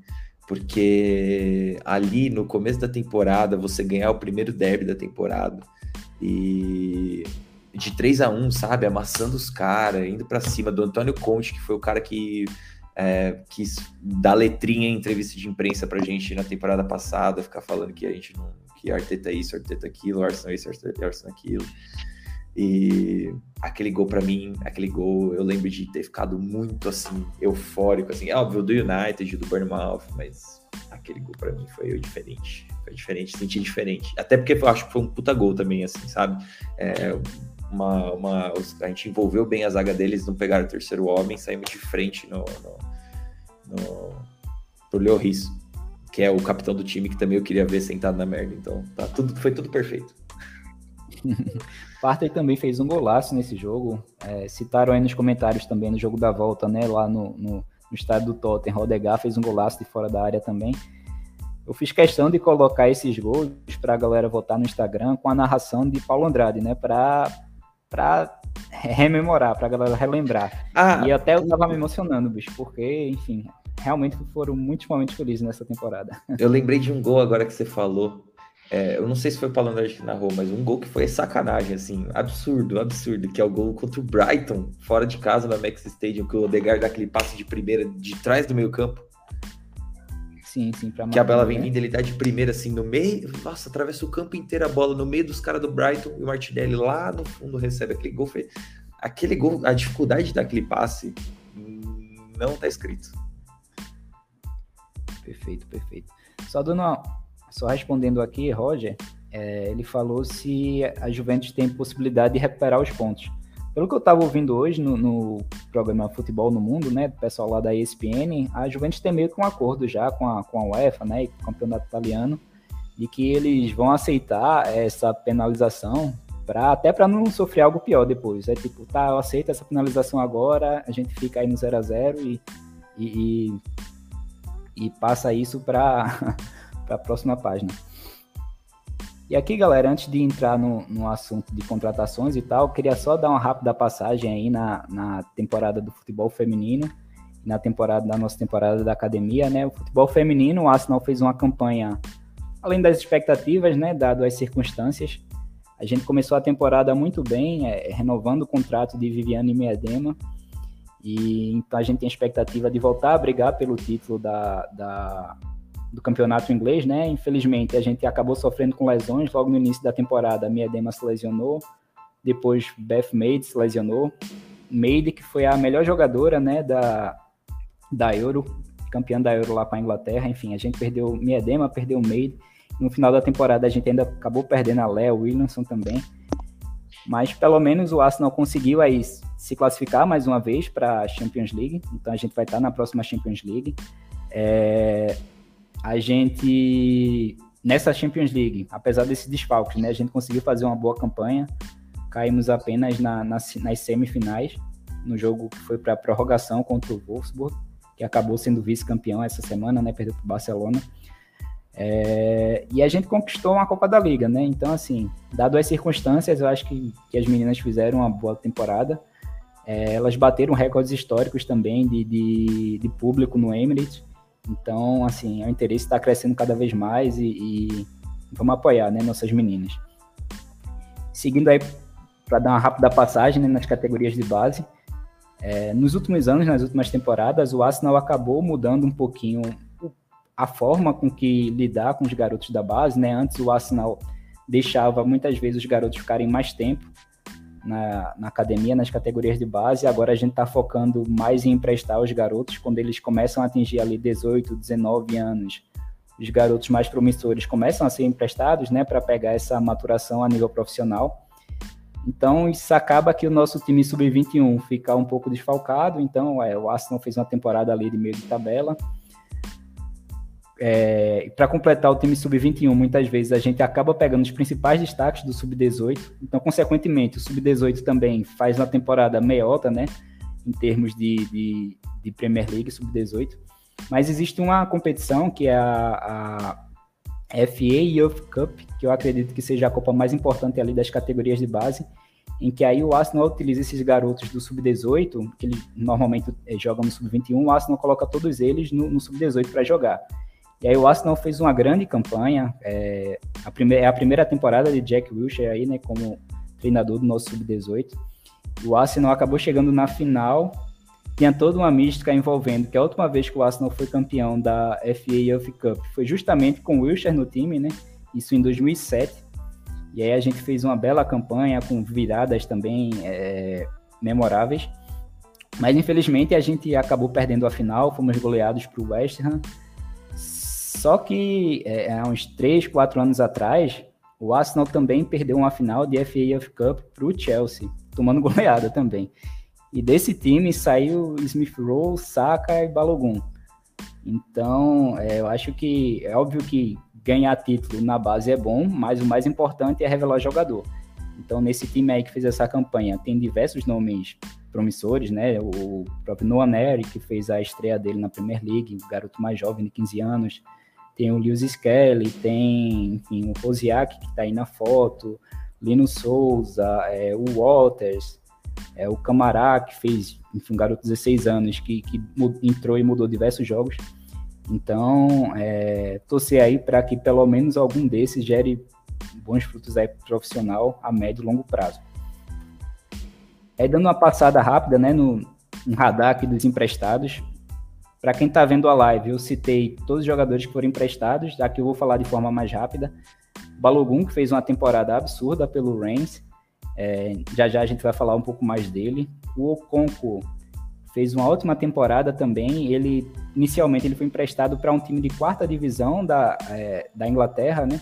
Só que no meio da temporada ele acabou saindo e foi para um clube da Áustria, o Sturmgrass. E lá ele conseguiu ser campeão da Copa da Áustria e conseguiu classificação para a Champions League também.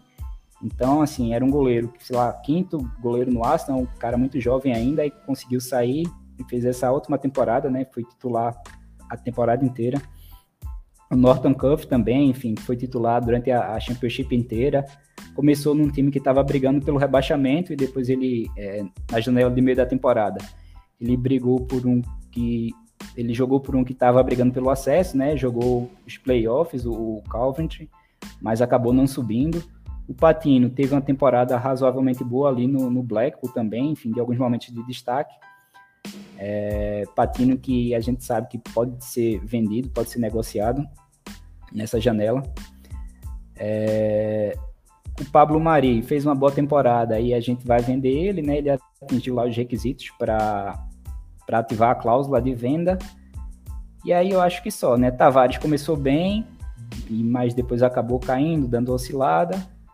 E os outros, assim, não tem ninguém para citar, não, de, de, valorização, não. Falando da temporada de Balogun, Caio. É, Balogun que fez 21 gols na Ligue 1. Ele é o maior artilheiro do, do, do Reigns, né? Numa edição de Ligue 1, numa única edição de Ligue 1. E, assim, a gente já vinha debatendo nas últimas lives, nas últimas gravações, sobre o que a gente teria que fazer com o Balogun. É, para minha surpresa, vem sendo amplamente noticiado aí que, que é do jogador, assim, talvez ele esteja querendo sair ou, ou, talvez ele esteja querendo mais garantias de ter minutos como titular. Talvez o Aston não possa oferecer isso a ele agora. É... O que é que tu acha aí com, com essa relação de centroavante? Não só do Balogun, mas tu acha que o Arsenal deveria contratar alguém? Um,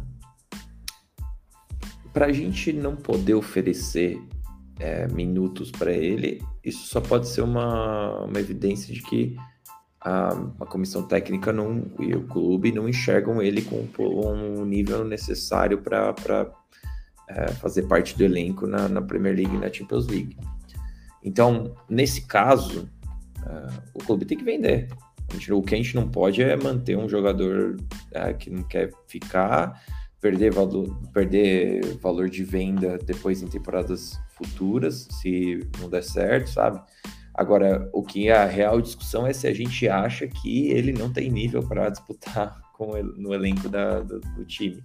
Ou talvez a discussão seja sobre, às vezes eles acham, a comissão acha que ele tem capacidades de evoluir junto, mas não vai é, falar para ele que ele vai ser titular absoluto. E você não pode falar isso realmente para nenhum jogador, sabe? Então, é, é uma situação chata, é uma situação que eu acho que dificilmente a gente vai ver uma, uma resolução que vai agradar todo mundo, porque eu não acredito pessoalmente que o jogador está pronto para. Eu não acho que ele está pronto para fardar do Arsenal ali e bancar o Gabriel Jesus, por exemplo.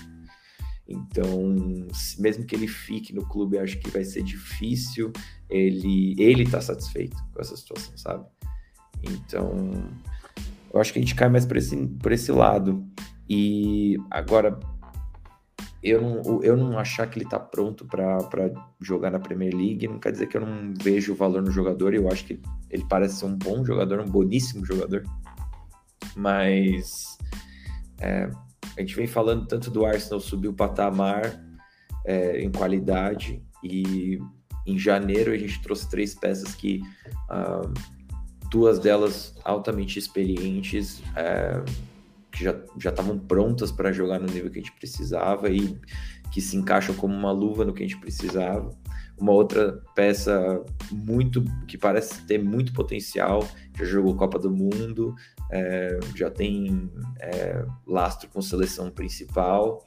E é esse tipo de projeto em uma, em uma posição em que a gente já tem outros caras estabelecidos e esse, e esse atleta entendeu que o, o momento era de vir, mas sem garantias de jogar minutos, sabe? É o Kiver nesse caso que eu tô falando sem garantias de jogar minutos. Você não pode trazer o cara e falar que ele vai se encaixar. Então, se o Balogun tá achando que porque ele é, é, meteu 20 caixas na, na Liga e pelo Rennes e, e, ele pode simplesmente demandar de algum time que ele vai jogar todos os minutos, então ele tem que alguém tem que achar esse time para esse menino. É, eu acho difícil que a gente endosse muito isso no Arsenal, sabe? É, a gente tem um atacante experiente, a gente tem um. Agora, se o Trossard entrar na, na rotação, é um cara experiente também. Mesmo em Ketia já tem mais tempo de Premier League, mais laço em Premier League. Marcou gols importantes essa temporada. No final, assim, para mim, eu acho que se você perguntasse para os torcedores do Arsenal quem fez mais diferença, a, a, saída do Jesus ou a saída do Saliba, a maioria das pessoas vai responder que foi a saída do Saliba, sabe? O Ketia não deixou a bola cair tanto assim é, para ir para um próximo patamar não é com o Balogun, não esse Balogun, sabe? Não o Balogun de 21, 22 anos. Um próximo patamar seria trazer um, um, grande atacante, um grande ponta, um cara já consagrado, um cara de já mais, mais pronto. Então, é uma situação meio chata assim mesmo. Mas se é, o desejo do jogador for realmente bater o pé para jogar, tem que vender. Não tem muito o que fazer. Luan, se tivesse que escolher entre Balogun e Ed, tu ficaria com quem? Ah, vamos lá. É, temporada muito boa do, do, do Balogun lá na, na França, é, muito Eu cheguei a ver um joguinho ou outro assim, não o, o suficiente para valorar o que, o que ele fez, mas o suficiente para ver que, que a bola estava entrando. É um trabalho, acho que é, a nível coletivo também muito elogiado lá do, do clube dele, é, mas é, antes de, de, dar o veredito pensando nele, é, realmente algumas coisas não fazem muito sentido para mim. É, eu li algumas coisas relacionadas a uma exigência por, por minutagem. Eu não sei exatamente é, se isso quer dizer que ele quer ser um, um, um titular garantido, se ele quer estar tá, é, bastante envolvido mas eu acho que existe uma hierarquia ali, acho que hoje é bem estabelecida com o Gabriel Jesus como um, um primeiro nome ali, e depois o Enquetear, e eu acho que é, é, é, difícil, eu acho que o Balogun, Balogun teria que respeitá-la. É, entendo que é um garoto que entregou números acima do, da média, é, entregou números é, espetaculares, é, sendo honesto, e que ele não queira dar uma pausa nessa evolução dele, provavelmente está se sentindo bem é, jogando, entregando, é, tendo uma minutagem elevada. E eu entendo esse lado dele de talvez é, não querer estar aqui mas é, não, não, assim, não é que eu ache o Enquete um grandíssimo jogador ou que eu tenho uma grande expectativa relacionada a ele, mas dentro do que eu já vi, por ser um jogador que já entregou boas coisas dentro do próprio Arsenal, um jogador que é, entregou boas coisas dentro da Premier League, é, se eu tiver que escolher assim na hora, eu vou escolher o Enquetear, sem mais é, seria o mundo ideal, um mundo é, é, mais bonito possível seria um mundo onde a gente pudesse estar tá utilizando os dois, pudesse dar a minutagem para o Balogun para ele evoluir, para a gente testar, para a gente ver o que ele vai ser. Mas é, o futebol é um negócio sério, principalmente quando você vai jogar a Champions League. Então acho que você tem que ser bem assertivo e ter bem certeza dentro, muita certeza dentro do que você está fazendo. E acho que hoje, pelo menos para mim, a impressão é que o Enquetear me passa mais mais garantias dentro do que eu já pude ver. Então a minha escolha seria o Ed. Perfeito, perfeito. É, dando mais robustez, né, na, na, questão da temporada do Balogun, ele, nesses 20 gols que ele fez no, no Reigns, né, representam 46,7% dos gols do Reigns no campeonato, né. Então, assim, o cara marcou quase a metade dos gols do Reigns na, na Ligue 1. É, nenhum jogador nas cinco principais ligas da Europa teve percentual maior do que Balogun. Então, assim, ele realmente fez uma temporada que, que merece ser muito valorizada. É, meu mundo ideal seria. É, óbvio que tem o que boa parte da torcida quer, de, de ah, do Arsenal trazer um, um atacante para desbancar Gabriel Jesus, só que, enfim, pelas prioridades que a gente está vendo aí, o Arsenal não deve fazer isso nessa janela. Pelo menos tudo indica, é, tudo indica que não, né? Pelo menos até agora. Então, acho que o Arsenal não vai contratar um centroavante. No meu mundo ideal, é, eu venderia Ed, ficaria com o Balogun. Só que, feito vocês falaram aí, é, Ed tem mais, tem mais cancha né, na, na Premier League. Ed parece ser um cara que, que aceita melhor essa ideia de, de receber menos minutos. Já Balogun é um cara um pouco meio, é, imediatista, né? Pelo menos ele aparenta ser. É, só olhar recentemente, quando ele não foi convocado para a seleção da Inglaterra e ele optou pela seleção americana, e assim, beleza, o cara pode, ah, simplesmente eu vou optar jogar para os Estados Unidos porque eu quero e tal. Mas a gente vê que, que ele faz questão de postar que, ah, eu vou jogar onde eu, eu sou amado. Ele faz questão de responder que não foi convocado para o Southgate, sabe? Ele, ele faz questão de, de dar é, é, esse, fazer esse post após a convocação. E era uma convocação que você tinha, porra, Harry Kane, o outro centroavante era o Tony. E aí, beleza, assim, Balogun poderia estar lá, mas Tony também fazia uma grande temporada. Então a gente vê que Balogun tem esse grau de imediatismo. E se ele realmente estiver exigindo esses, esses minutos agora, né, o Arsenal não tem muito o que fazer. Eu gostaria muito que ele ficasse no Arsenal. Eu acho que ele é um centroavante aí que tem um grande potencial. Mas, como o Caio falou, se ele acha que, que o melhor para a carreira dele é sair encontrar um clube ele, em que ele continue jogando regularmente para que ele possa evoluir, o Arsenal não tem muito o que fazer, né? vai ter que vender. Ou então, assim, outra possibilidade seria o Arsenal estender o contrato dele e emprestar ele mais uma vez. Mas não se fala nisso, né? Tem se falado muito na questão da venda. E aí, aqui seguindo com a pauta, falando de algumas saídas, como eu falei antes, Pablo Mari fez uma boa temporada lá no Monza, atingiu as cláusulas lá e foi vendido. Já é uma saída acertada. Saída encaminhada. Maitland Niles, que vai acabar o contrato agora, vai sair como free agent. Não fez muita coisa no Southampton, né? Pouca gente jogou bem naquele Southampton lá, exceto por Lavia e Ward Pros, que sempre faz gol de falta. Mas, é, além de Maitland Niles, outro jogador que está com a saída muito bem caminhada, né? Enfim, que já se despediu do clube, é só questão de oficializar. É Granit Xhaka. E esse vai fazer falta, né, Caio?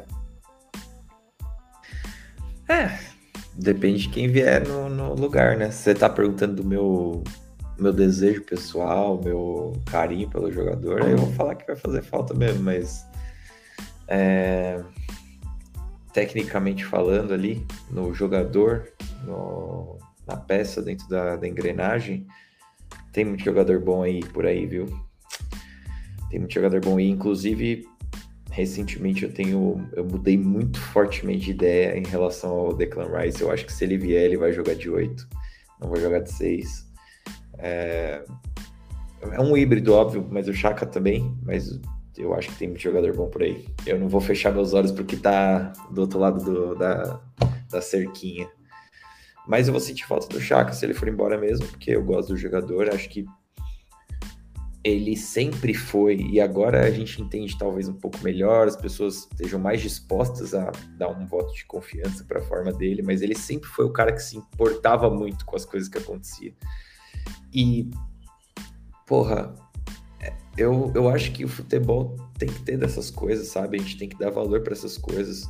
O Arsenal só comeu lama é, entre 2016 e 2000 e entre 2015 15, 16, é, 2016.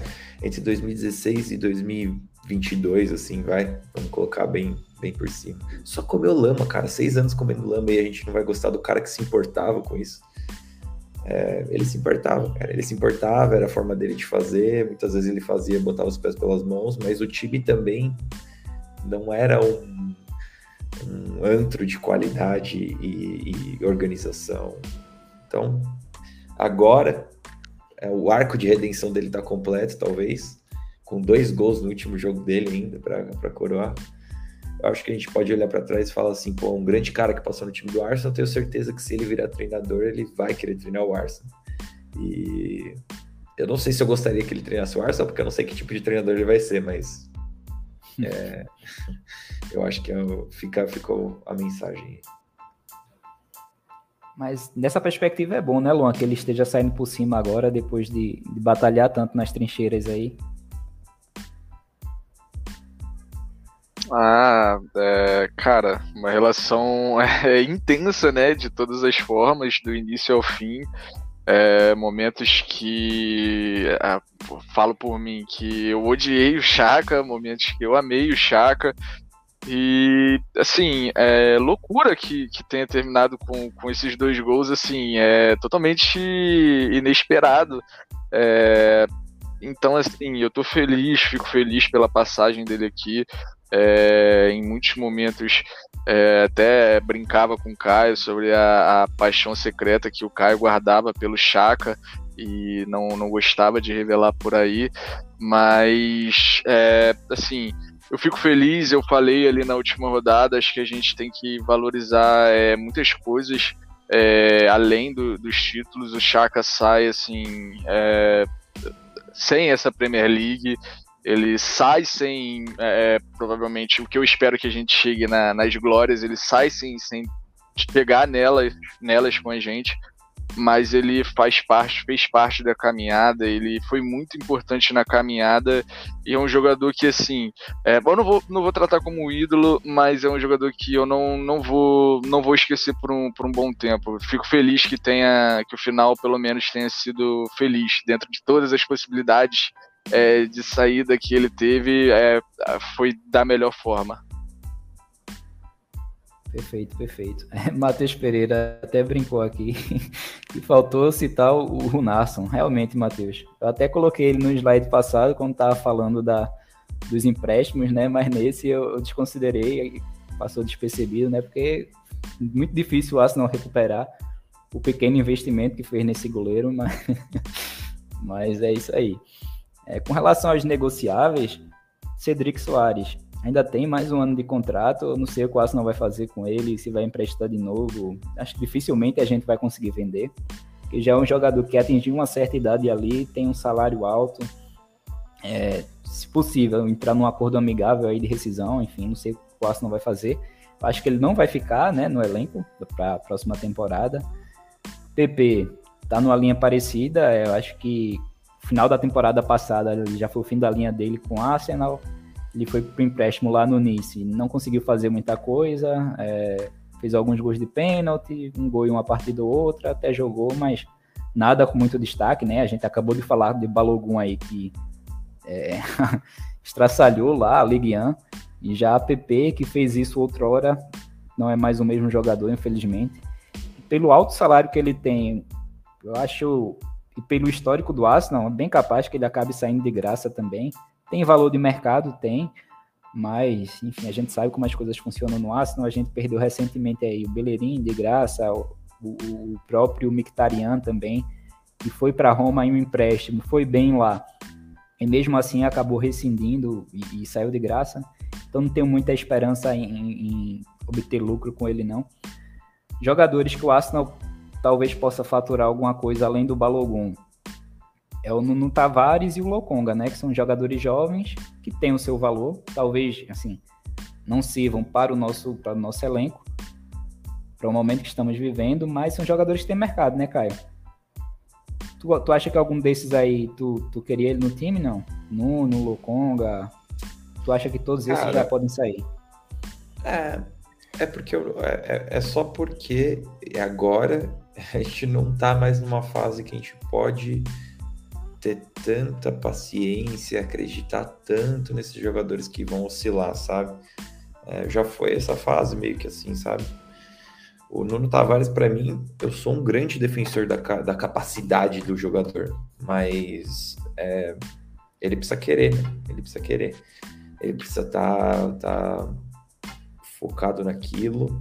É, eu acho que talvez possa existir um, uma incapacidade dele de lidar com o sentimento, com a parte mental e sentimental do, do, do, jogador, porque ele tem jogos em que ele vai extremamente bem, e aí quando ele come a confiança dele abalada também, ele vai extremamente mal, começa errado muitas coisas em sequência, é, jogar muito mal, então pode ser uma incapacidade de, de lidar com, com esses momentos, e, e aí também não é sobre querer ou não, muitas vezes ele quer, né, ele só não consegue, mas a gente não tem muito como ficar é, sendo babado desse tipo de jogador, é, infelizmente, porque tem muita capacidade ali, muito, muita qualidade.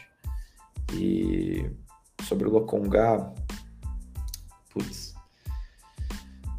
eu acho que é meio que o mesmo caminho, só que eu acho que o Lokonga é muito, muito mais mala e muito menos é, empatia que eu tenho. Eu acho que ele se acha mais e acha que ele tem que seguir um caminho diferente como jogador do que o caminho que a comissão tem mostrado para ele.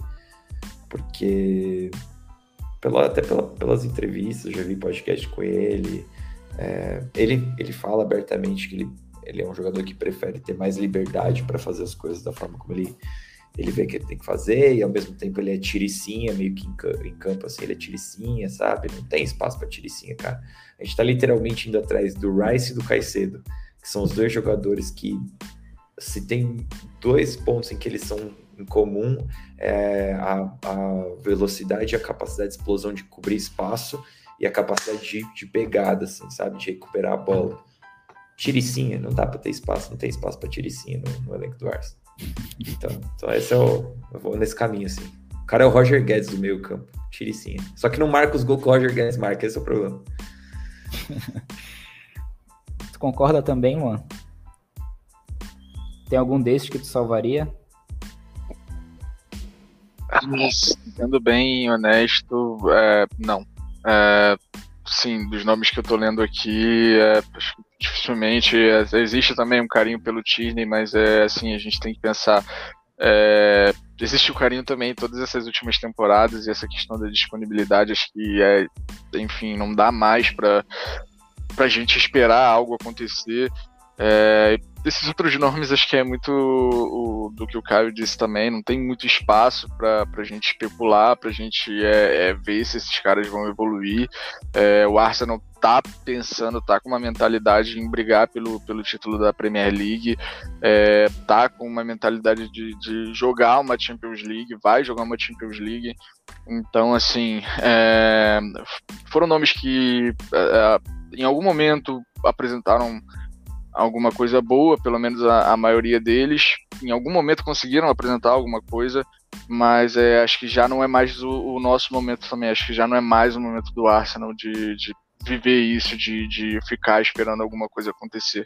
Então é, é importante também fazer caixas, que não vai ser possível fazer com todos. É, eu não sei se foi o Edu que, que falou isso em alguma entrevista para o The Athletic é, eu peguei até como exemplo o Ozil, é, que é, é, muito difícil você negociar esses caras que têm salário alto, tipo PP, então assim, eu não sei qual solução é, vai se encontrar, porque os outros clubes também não vão querer é, pagar o salário que ele tem, aí a gente vai depender da vontade do jogador de, de reduzir a pedida dele, é, mas eu espero que, que a gente consiga encontrar esse caminho, consiga é, vender esses jogadores até para poder é, é, ter mais caixa na hora de, de ir ao mercado, de atacar o mercado, porque se a gente não pode especular, esperar as coisas acontecerem com esses caras que estão para sair, a gente também tem que ser certeiro em quem a gente vai trazer, porque agora o patamar tá, tá subindo e a gente está almejando coisas um pouquinho acima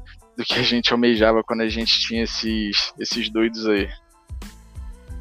Exato, exato. E nessa linha, né, de que a gente está subindo o patamar, eu acho que, felizmente, não tem mais espaço para holding.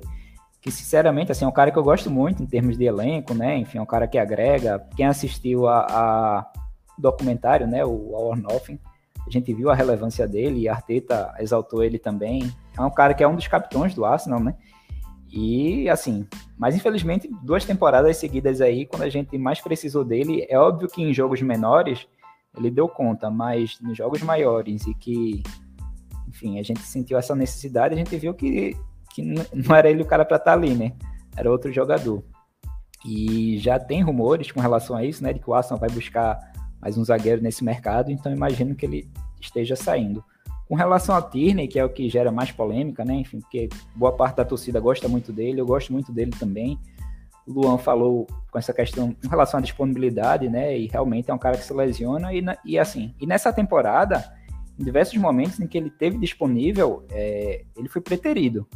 Ele foi preterido para Tomiasso estar tá jogando pela esquerda nessa reta final agora. É, Arteta fez alguns testes ali com o Yor na esquerda mesmo tendo Tierney disponível. Então, talvez seja um indício, né, de que Arteta já, já esteja pensando é, um time sem ele, ou que ele também pode ter dito alguma coisa, né, que, que é, estaria querendo sair para receber mais minutos. Acho que nas próximas semanas a gente vai ter uma noção melhor, que a gente sabe, pelo menos o que falam, né, que o Newcastle seria uma das equipes interessadas. E se for vender para o Newcastle, eu espero que o Arsenal venda bem, né? Porque, enfim, é um, um adversário direto aí. É um adversário que tem dinheiro. Newcastle tem dinheiro para gastar, enfim. Então, se o Arsenal for fazer essa venda, que venda bem. É... Mas ainda toca nesse ponto de, de Tierney e na forma de jogo do Arsenal, Caio. Naqueles últimos jogos ali da temporada em que a Arteta não pôde contar com Zinchenko, que normalmente é o lateral que, que flutua para ser o meio, né, que encosta ali, encostava no nosso volante, a gente meio que trocou essa dinâmica. A gente jogou com o Ior e quem ficou é, é, encostando ali no volante foi o lateral direito. A gente acabou até colocando parte ali para fazer a função. É, tu acha que, que essa é uma alternativa que a Arteta pode procurar na próxima temporada, nos, nos jogos que não tiver Zinchenko. Alguns laterais direitos começaram a ser especulados também nesse sentido, mas pode falar. É, eu acho que é, a gente está falando de várias em várias peças e inverter dinâmica de um lado para o outro, mas na verdade a, a ideia ela permanece a mesma e até se a gente fizer, um paralelo com, com, o City, a ideia continua a mesma, inclusive, na nossa, na nossa base e na base deles de construção do jogo. A gente tenta manter o controle. A gente mantém o controle e a gente traz um dos nossos laterais com méritos por dentro para a gente conseguir que a gente avance um dos nossos meio-campistas e o nosso lateral compõe ali na base e ao mesmo tempo ele tem distâncias menores para percorrer na defesa. É, mas, assim, o, o Tierney a gente viu bastante dele durante a temporada e tá claro que ele não consegue trazer esse controle para o nosso jogo. Da forma como o Kiver trouxe, ou da forma como o Ben White traz, ou da forma como o Partey pode trazer quando joga na lateral direita, ou da forma como o Zinchenko traz quando joga na lateral esquerda. Então, é, independente das alternativas que a gente vai buscar e que a gente vai explorar, eu acho que tudo a gente está falando sobre ter peças que sejam capazes de movimentar bem a bola, construir bem com qualidade, com segurança e que a gente não perca muitas capacidades defensivas. E aí eu acho que está a, a, parte da analogia que com o City eles souberam mudar no momento, tem as peças necessárias para mudar no momento certo, que foi realmente eles terem começado a usar laterais que são primeiramente defensores, e a gente pode pensar no Ake, a gente pode pensar no Akanji, a gente pode pensar no Stones mesmo que fez isso, e um momento crucial da temporada deles, em que até o Rico Lewis ficou um pouco de lado, o Cancelo foi para outro lugar, eles já não tinham o Zinchenko mais, e a gente no Arsenal permaneceu usando o Zinchenko, não acho que a gente tem que fugir da nossa, da nossa essência nesse sentido, porque o Zinchenko foi crucial em muitos momentos da nossa temporada, mas eu acho que em alguns momentos a gente sentiu, sabe? E aí, principalmente a gente pode lembrar do jogo contra o Liverpool no, em Enfield, E aí, muitas vezes, muitas vezes tem esse questionamento: ah, mas será que o Tierney não poderia fazer esse papel de um cara que não perde as características defensivas, mas que consegue trazer controle e qualidade na construção e na base? Eu não acho, pessoalmente. O Tierney tem muitas, tem muitas é, virtudes, mas controlar o jogo não é uma deles. A gente teve diversas amostras durante a temporada em momentos que ele entrou e ele flutuou para o meio e que ele tentou compor da forma como o Zintin compõe, mas ele não é esse cara. Ele não é esse cara mesmo. Então, então vamos ver como mas, que esse time Ô, Caio, Pode falar. Mas aí, se fosse para ele fazer a função que, que o Iol fez nesse, nesses últimos jogos, tu acha que ele conseguiria? Porque, querendo ou não, eu acho que ele faria. Arteta, né, ele jogou como terceiro zagueiro, ele jogou como back three também. Sim. Logo no iníciozinho do trabalho de Arteta. Sim, sim, sim. Era uma época que mesmo o Saka, o Maitland Niles partiam da, la, da ala esquerda, né? e flutuavam como meio-campistas, e aí o Tierney na, na construção atacava como lateral, mas defendia como um terceiro zagueiro. Uhum. É, eu acho que sim, mas aí a gente está falando sobre usar um, um jogador muito mais. É, muito menos zagueiro, realmente, como zagueiro. Não sei se. Não sei se, se a gente conseguiria ter um cara tão mais baixo, tão menos imponente fisicamente. Porque, querendo ou não, o Guardiola, ou mesmo o Kiver, o Kiver no Arsenal é um zagueiro mesmo de ofício, né? E o Guardiola tem usado zagueiros como laterais, que são, são caras que conseguem duelar mesmo com esses jogadores mais altos e mais fortes da Premier League, mesmo da Champions League. Não sei se o Tierney seria esse cara, é, porque mesmo na base, e, e, aí um outro ponto, quando a gente está falando do Ben White como um terceiro zagueiro e o Zinchenko invertendo por dentro, o Ben White ele, ele precisa, mesmo estando na primeira linha, na linha de três zagueiros, ele precisa ser um cara que move bem a bola, como o Saliba, como o Gabriel Magalhães fazem. É, o Tierney não é esse cara que move bem a bola. Na verdade, o que o Tierney quer fazer é dar a bola para alguém correr para frente, sabe? E atacar com fisicalidade. É, ou conduzir, muitas vezes, mas no, espaço mais, mais longo. Eu não consigo ver o, o, o Tierney indo bem, controlando a bola, nem na linha de meio campistas, nem na linha de zagueiro. Eu acho que é aí que ele fica um pouco aquém das nossas expectativas. É, perfeito, perfeito. Assim, de forma geral, é um grande jogador. E é isso. Se ele também tiver querendo sair, né, tiver em busca de mais minutos e ele tiver que ser vendido agora, só espero que a gente faça uma boa venda. E aí, seguindo com as pautas da live, é, alguns laterais direitos que foram linkados ao Arsenal recentemente, né? A gente viu aí o João Cancelo, que está voltando para o City, né? Porque o Bayern de Munique não ativou a cláusula absurda também de 70 milhões de, de, de euros. Era óbvio que o Bayern não ia pagar isso para ter o cancelo. Então ele está no mercado, o City está querendo vender. Segundo o Romano, o Aston é uma das equipes interessadas. Mas é isso, assim, a gente não sabe é, é, o quanto um lateral direito é prioridade para o Arsenal agora, né? Então a gente não sabe quanto o Arsenal tem disponível para gastar nessa posição. E aí, por mais que o City esteja querendo vender o Cancelo, não acho que vai sair barato.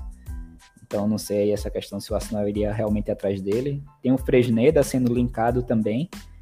É, o próprio lateral do, do Galatasaray, que, que alguns, algumas fontes da Turquia estavam até dando como certo, né? Enfim, a gente sabe que janela é essa loucura, mas o próprio Romano já falou que não tem negociação nenhuma, assim, ele é um dos jogadores que o Arsenal está é, tá avaliando, que o Arsenal monitora, mas nada além disso. Tu, tu sente essa necessidade da gente contratar um lateral direito, é, Luan? Bom, vamos lá. É, a gente tem um, falando dessa posição, a gente tem um cara que entregou num nível muito alto, foi um dos melhores da, da do campeonato, Ben White.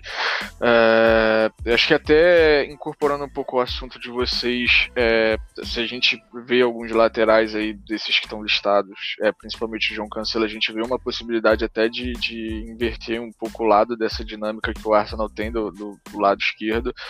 É, mas para além disso, é, eu entendo bem a, a, função do, do, White e eu acho que às vezes seria bom também, como o Tommy é outro cara que não tem apresentado disponibilidade, é, apresentar uma outra alternativa para essa posição, se possível. É, para que a gente pudesse ter. E assim, é, como o Caio disse, é, o Ben White tem essa capacidade com a bola, mas até de repente ter um nome que pudesse apresentar uma capacidade mais próxima do, do, último terço, como às vezes o White foi exigido, e às vezes até saiu bem em alguns momentos, né?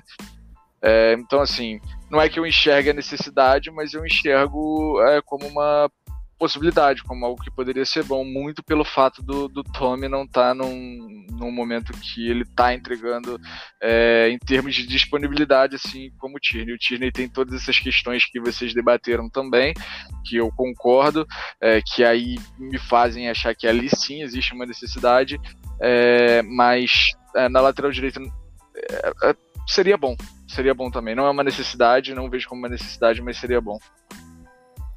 E, e assim, algo curioso, né? Muito se fala da saída de Tierney, mas pelo menos até agora não se falou do Arsenal contratando um lateral esquerdo, né? Uma reposição. Sim.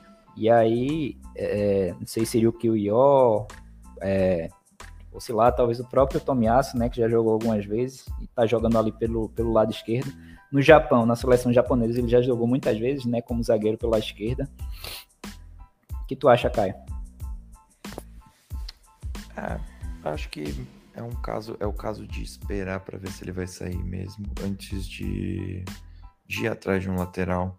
Mas a gente, a gente tem realmente o Tomiasso no elenco, eu só não sei mais como que o, o clube e a comissão veem ele. É, porque, como a gente falou, não é um jogador que está disponível sempre, então. É, Acho que essas peças defensivas, tanto laterais quanto zagueiro, vão ser peças que a gente vai acabar discutindo no meio para frente da janela. Quando a gente já tiver resolvido o, a, as contratações mais sensíveis, vamos colocar assim, que são as contratações que agora estão muito claras que a gente precisa ali de meio campo, de é, criar um time de muita qualidade assim. Perfeito, perfeito. Já indo nessa linha né, de prioridades, tá mais do que claro aí, estabelecido que a prioridade do Arsenal para essa janela é reforçar o meio campo, né? É, sendo Declan Rice o principal alvo da equipe. É, algumas fontes até cogitam se o Arsenal poderia ir atrás dos dois, né? Tanto o Rice quanto o Caicedo. Acho que seria um pouquinho difícil, né, Luan? Ter, ter grana para bancar as duas contratações a gente está falando de, de muito dinheiro, né? É, dois jogadores que se destacaram muito na Premier League, a gente sabe como é o mercado lá, como funciona é, a, nível interno, né? Quanto se paga num jogador que às vezes é, nem tá no, no, no, no, seu melhor nível, e a gente está falando de dois jogadores que estão vivendo momentos excelentes. É, o Rice é jogador já firmado é, na seleção inglesa, que é, já estava, já apresenta há muito tempo seu nível na Premier League e agora a gente pode falar que também é, se apresentou para o mundo na, na, na, última Copa. O Caicedo, a mesma coisa, um jogador que é, não, não esteve esse tempo todo na Premier League, teve que sair para por empréstimo, mas é, voltou, continua é, em evolução constante, apresentando um nível altíssimo. E assim, é, eu não entendo se o Arsenal vai atrás dos dois, se fala muito dos dois, eu não, né, não, não sei é, que tipo de movimento vai se fazer, quanto de dinheiro se tem realmente, porque a gente escuta coisa aqui, coisa ali sobre orçamento, e às vezes fala que tem que vender, às vezes fala que não tem que vender. Mas é, se a gente pudesse contar com esses dois, eu acho que seria um, um, um upgrade absurdo. É, cara, assim, é, nível técnico, a fisicalidade, é, acho que a gente estaria é, muito bem servido. Perfeito. Caio, é, eu queria que tu falasse um pouquinho das diferenças desses dois jogadores. Claro. É,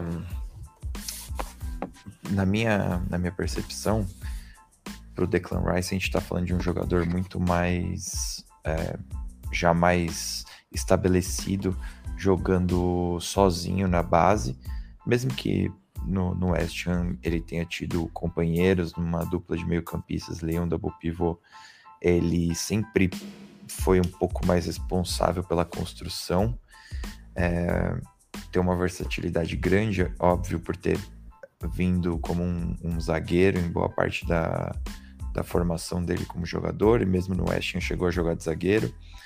É, um, um jogador muito forte na condução, muito, muito forte na condução. É, apesar do tamanho dele, não é muito comum a gente ver esses caras que conseguem, às vezes, cruzar o campo inteiro com drible, com, com ginga é, e com velocidade. Ele é um cara que consegue fazer isso. E então a gente tem é, características aí que não são comuns a gente ver num, num jogador de base, assim, de, de base da jogada de primeiro meio campista. E, como eu falei, possivelmente o ponto onde os dois jogadores se ligam muito é na capacidade de pressionar a bola depois que no, perde pressiona mesmo, pressionar após perda e a capacidade de cobrir espaço para uma retomada de, de posse. Uh, o Caicedo já acompanhei bem menos, então eu tenho bem menos base para falar, mas assim, pelo que eu vi do jogador, é um cara muito forte na, na recuperação da bola, que é o ponto onde ele, ele conversa com, com o Declan Rice, mas que tem um. que, que tem a, a, não diria nem a coragem, mas tem a, a capacidade de, após essa retomada, dar prosseguimento no jogo, sabe? Não é um cara que simplesmente limpa o trilho e, e dá um passe curto pro zagueiro, não. Ele retoma a bola e verticaliza e bate para dentro do adversário. A gente não vai ver nele tanto o produto final como a gente vai ver no Declan Rice. Então, não é um cara que vai que vai dar pra gente chegada na área, chute, assistência, mas é um cara que tem uma capacidade de, de, construção e aí acaba imaginando que seria empregado como um primeiro volante, talvez no time, por ter um, conseguir construir no médio e longo, longo espaço dentro do campo e por ter um poder de marcação muito forte. Acho que muito é, naquela, naquela linha de contratações que o Arsenal tem feito nos últimos, sei lá, duas, três temporadas, de trazer jogadores que tem muita mobilidade, sabe? A gente não pode ser um time que é estático dentro de campo, que não consegue é, correr com intensidade. Não é só correr, mas correr com intensidade. Então, duas contratações bem alinhadas nisso. E jogadores provados da Premier League, né? E que, que tem referências boas de, de, de construção com grandes treinadores. É, Declan Rice aí com o David Moyes, que o próprio Arteta já falou que aprendeu um monte de coisas com o David Moyes, ele pessoalmente. E o Caicedo agora também recentemente passou na mão do Potter e do Deserbe, que Guardiola chamou de treinador mais influente dos últimos 20 anos, dos próximos 20 anos, né? Na verdade, ele falou. Então, é, acho que eu pessoalmente não sei se é tão impossível a gente ir atrás dos dois, mas é, qualquer um dos dois que vier a gente vai estar tá bem servido, assim. E o importante é ter qualidade, a gente se adapta à qualidade que vier para o time. Cara, é, tô com a sensação que o Arsenal vai trazer dois grandes jogadores para essa posição, né? Enfim, não sei se são esses dois. Espero que um deles seja o Rice e, e, assim, pelas notícias, né, pelo que vem sendo falado, aparenta que o Arsenal é o favorito para trazer o Rice. Algumas fontes da Alemanha falam que o Bayern de Munique teria interesse e, e, a gente sabe que o Bayern é uma grande equipe, mas a gente não vê o Bayern gastando tanto, né, em, fazendo contratações tão caras. Eu acho que o jogador teria é, é, essa preferência, né, permanecer na Inglaterra, permanecer em Londres. Então eu acho que o Rice está mais inclinado aí para fechar com Aston. Espero que, que essa negociação se resolva logo no início da janela, né, até para dar tempo do próprio West Ham é, aproveitar o dinheiro da venda de Rice, né? Com relação a Caicedo, achei engraçado hoje que eu vi no Twitter, porque o McAllister está indo pro, pro Liverpool, né? E a turma falando, puta que pariu, o cara só vai por, por 45 mil libras. Se fosse, se fosse o Arsenal, o, o Brighton ia cobrar o dobro disso. E é, é um pouquinho disso, né? Porque o, o, o Caicedo, o Arsenal botou 70 70 é, é, milhões na mesa no, na janela do, de, de inverno e o Brighton não quis vender. Então a gente não sabe quanto custariam esses dois juntos, né? Especulam-se aí 180 mil, milhões de, de, de, libras, enfim, muita grana. É, se não for o Caicedo, outro jogador que o Arsenal tem interesse, né? E, e foi o próprio Austin que falou que o Arsenal é, ofereceu, teria oferecido, né? Dois anos de contrato ao Gundogan. O City está só oferecendo um Mas é, é, é difícil também, enfim, é um jogador que, querendo ou não, já é ídolo lá, né, em Manchester. É, Guardiola quer que ele permaneça, enfim. Tem o interesse do Barcelona também, então não sei até que ponto o Arsenal seria tão atrativo assim para Gundogan. Mas é, seria também um grande nome, um grande reforço ali pro meu campo, né? Caio é fã dele, né, Caio? Mas, mas vou seguir aqui com as pautas da live. Além do meio campo, outra, outra posição que está estabelecida que o Arsenal quer reforçar é a defesa, né? A zaga. Muito pela questão de holding aí. E aí foram três nomes que foram especulados, linkados nesse início de janela. É, o GI, né, do, do Crystal Palace, o Tapsoba do Leverkusen e o Sikaman, Mohamed uma coisa assim, do, do Leipzig. E aí são zagueiros que, que fizeram grandes temporadas, né, na, nas últimas rodadas da Bundesliga. O Arsenal teve olheiros lá na, lá na Alemanha, acho que em alguns jogos. É, o próprio Matzak apareceu lá no, no, no campo não sei se foi do, do Leipzig ou foi do Leverkusen, enfim. Mas estava lá assistindo aos jogos. Então, é, é, tu tem preferência por algum desses nomes, Luan? Acho que desses nomes. É, acho que umas duas temporadas atrás se discutiu sobre o Tapsoba. Acho que inclusive eu e o Caio a gente deve ter conversado sobre em algum podcast.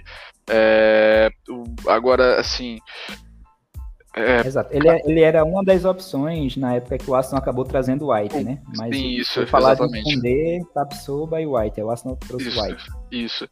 É, assim, dentro desses três, eu acho que até por questão de versatilidade que pode entregar é, dentro de algumas possibilidades que a gente tem é, dentro do nosso esquema, o Simacan é um jogador, é um, é um zagueiro é, um ótimo trato com a bola, é fisicamente privilegiado, é muito rápido.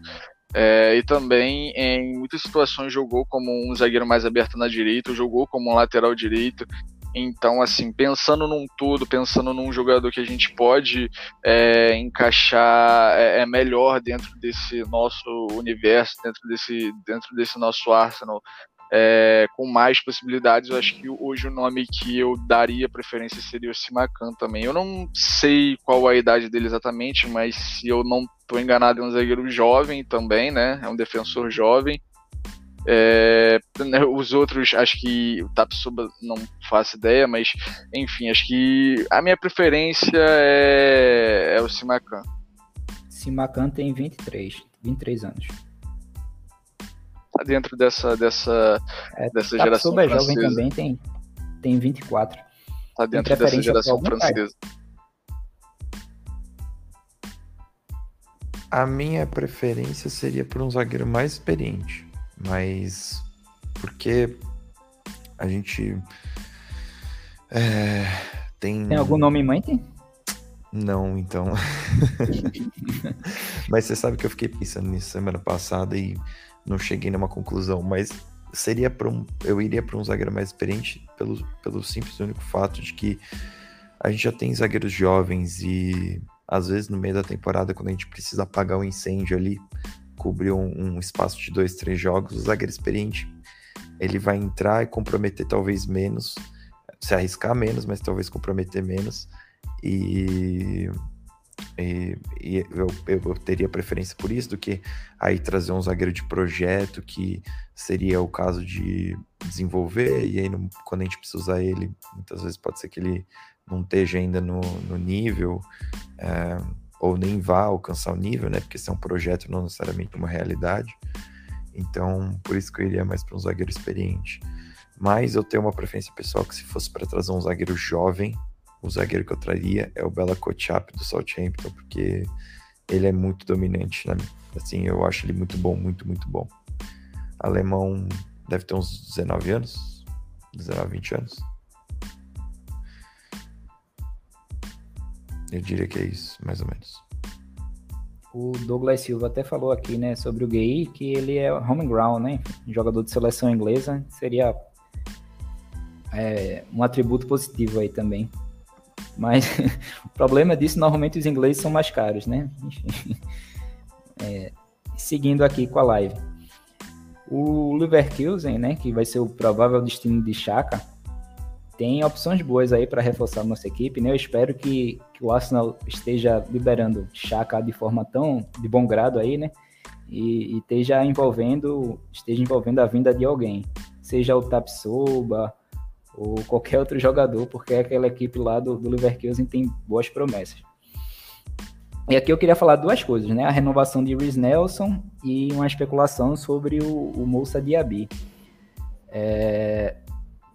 O Sammy Mokbel, que é um cara, é, uma fonte lá da Inglaterra, né? Enfim, que, que vem acertando muitas coisas recentemente, né? Foi ele que acertou, foi ele a dar o primeiro furo sobre a renovação de Ed, que falou do salário, sobre essas questões de renovações contratuais do Arsenal. Ele tem acertado bastante ele falou que o Arsenal poderia estar interessado no, no Moussa Diaby.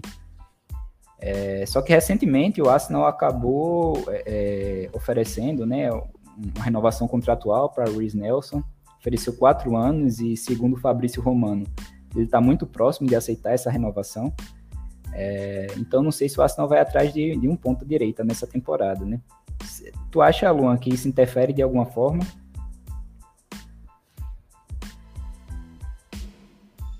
se a renovação de, de hum. Nelson estaria empatando a chegada de um ponta, de mais um ponta? Eu acho que diria que não, porque eu penso que eh, se a gente está falando de um dia bi, eu acho, imagino que não seja um valor de transferência tão acessível assim. Então imagino que não seja muito bem esse problema que nos impeça de, de, de ir atrás de um cara desse nível. Até porque acho que, que se eles pudessem fazer essa escolha assim é, de forma tranquila, é, a escolha é, definitivamente seria o Diaby. Então acho que não, acho que passa mais pelo, pelo valor que vai se ter para investir nessa temporada e pelas prioridades que, que é, a gente está entendendo que, que o Arteta, que a comissão, que, que a equipe tem. É, acho que passa mais por isso do que pela renovação do, do Nelson. E até porque também o Diaby é um cara que é um canhoto, que joga mais pela direita, então acho que a gente não tem esse cara é, é, para ser reserva do, do e nem imagino que o Diaby aceitaria chegar para ser uma reserva do saque. Então acho que, que passa mais por outras questões. Exato, exato. Vou até reformular minha pergunta, né? Mas era mais ou menos nessa linha que tu estava falando mesmo, assim. Não era se o Arsenal estava preferindo o Nelson ao invés de Diaby, era se a renovação de, de Nelson era um indício de que o Arsenal não poderia investir, assim, gastar uma grana alta num ponta nessa janela. E... Ah, dessa forma, sim. Acho que é um indício, sim. Acho que não. Na minha visão, eu acho difícil que ocorra. Exato, exato. E, assim, e até porque, feito você falou, para mim, Nelson joga melhor até pelo lado esquerdo do que pela direita. E a gente não, tem esse ponta para ser reserva do Saka, né? Eu gostaria muito que o Diaby viesse, assim, é um jogador assim, potencial absurdo e que já vem entregando um bom nível há algumas temporadas, né? Nas últimas três temporadas. Ele tem aí de, de 10 gols e 10 assistências. Então é, é uma promessa francesa aí que já é, de certo ponto, consolidada só não sei se o Arsenal teria grana disponível para investir nele nesse momento, né? Tu gosta do jogador, Caio? Gosto. Acho um bom jogador. É, gosto mais de outros jogadores, mas acho um bom jogador. É, eu acho que eu acho que é um indício. Eu concordo com isso de que a renovação do Reese Nelson é um indício, mas eu acho também que de todas as posições do nosso time, as posições de ataque são as que a gente mais pode se aproveitar de uma, de uma oportunidade de mercado, vamos colocar assim. É, tem muitos jogadores bons de ataque no, no futebol e a gente acredito que vão aparecer oportunidades durante a janela que talvez a gente possa olhar e falar assim, olha, é um valor que dá para a gente acessar e, e, e, cobrir aqui essa, essa carência. Então a gente acaba se focando muito na, nas posições de meio. Acredito que depois a gente vai segurar é, um lateral direito um lateral esquerdo, possivelmente olhar um zagueiro, mas para as posições de ataque acredito que vai ser muito na base da oportunidade. É, vou até pegar a pergunta aqui do, do Matheus Pereira. Vocês ficam confortáveis com Vieira, Rô, Troçar, Nelson e Ketia como reservas para o quarteto ofensivo? Me incomoda, pois pareceu não ser suficiente numa temporada de IPL e UEL. E Europa League, no caso, né? E aí, emendando com um pouquinho do que tu falou, Caio, é, sobre oportunidades de mercado, né? Enfim, a gente, tá, a gente viu aí o Leicester sendo rebaixado, o Southampton, o Leeds, a gente está vendo jogadores como o Zaha em final de contrato. É, sobre essas oportunidades de mercado, tu acha que, o que valeria a pena o Arsenal ir atrás de algum desses? É, é, é difícil saber uh, quais são as condições realmente de trazer esses caras. Então, tipo, Tillemans, por exemplo, acabou o contrato, mas a gente sabe que ele. O normal seria ele e o agente estarem pedindo um, uma boa uma boa quantia de, de para assinar com qualquer clube, assim, sabe? Uma quantia como o Enquetear fez com a gente, diluída em, em forma de salário, ou mesmo uma, um, um valor de é, um agent fee que eles chamam, né? Um valor na hora do, de assinar o contrato. É, eu acho que a gente cai mais pro, pro, pro lado do, dos rebaixados. E aí o Madison, eu acho um grande jogador, aceitaria no Arsenal. É, o, trazer o Madison, na minha, na minha opinião, acabaria é, indicando que a gente só vai atrás de um do, do Rice ou do Caicedo, porque o Madison já é um cara que compõe de oito com, com facilidade. É, mas não é versátil nas pontas, assim. Pode até jogar de ponta esquerda, mas não é versátil. Já o Zaha pode é, jogar nas duas, nas duas pontas, mas não sei, o Zaha, eu acho que é a última notícia que eu vi que ele ia renovar de novo o Crystal Palace, não sei, uma puta confusão, né? Essa história do Zaha. Eu, eu imagino que ele esteja esperando, né? Assim, esteja sentindo o mercado, né? E caso não, não apareça nenhuma grande oportunidade aí para ele, ele acaba ficando mesmo no Palace. Sim, é... Aí, é, pensando nos outros times que foram rebaixados, eu iria mais pro lado do, do Art Prowse, que eu gosto muito. É, Bela Kochap já falei. É... Enfim, esses são os jogadores que vêm na minha mente assim, mas é, é, é, nessa linha assim de oportunidades de mercado também diz respeito a times que foram rebaixados. É, é isso que eu, que, eu, que eu quis dizer mesmo. E Luan, para tu responder de forma mais direta aí a pergunta de Matheus, tu ficar confortável com essas opções que o Arsenal tem? Essas opções de banco? Confortável, não exatamente. Eu acho que tem uma queda de, de, de nível de muitos jogadores aí, quando a gente compara eles com os jogadores que estão entregando no nível titular. Não acho que sejam ruins, mas é, é notório que existe essa queda. É, mas acho que a situação também é a gente está falando de uma equipe que agora está no momento de gastar grandes dinheiros em algumas poucas contratações e a gente não sabe o que o Arsenal vai fazer, vai ter de possibilidade assim de manobra para reforçar é, é, o banco.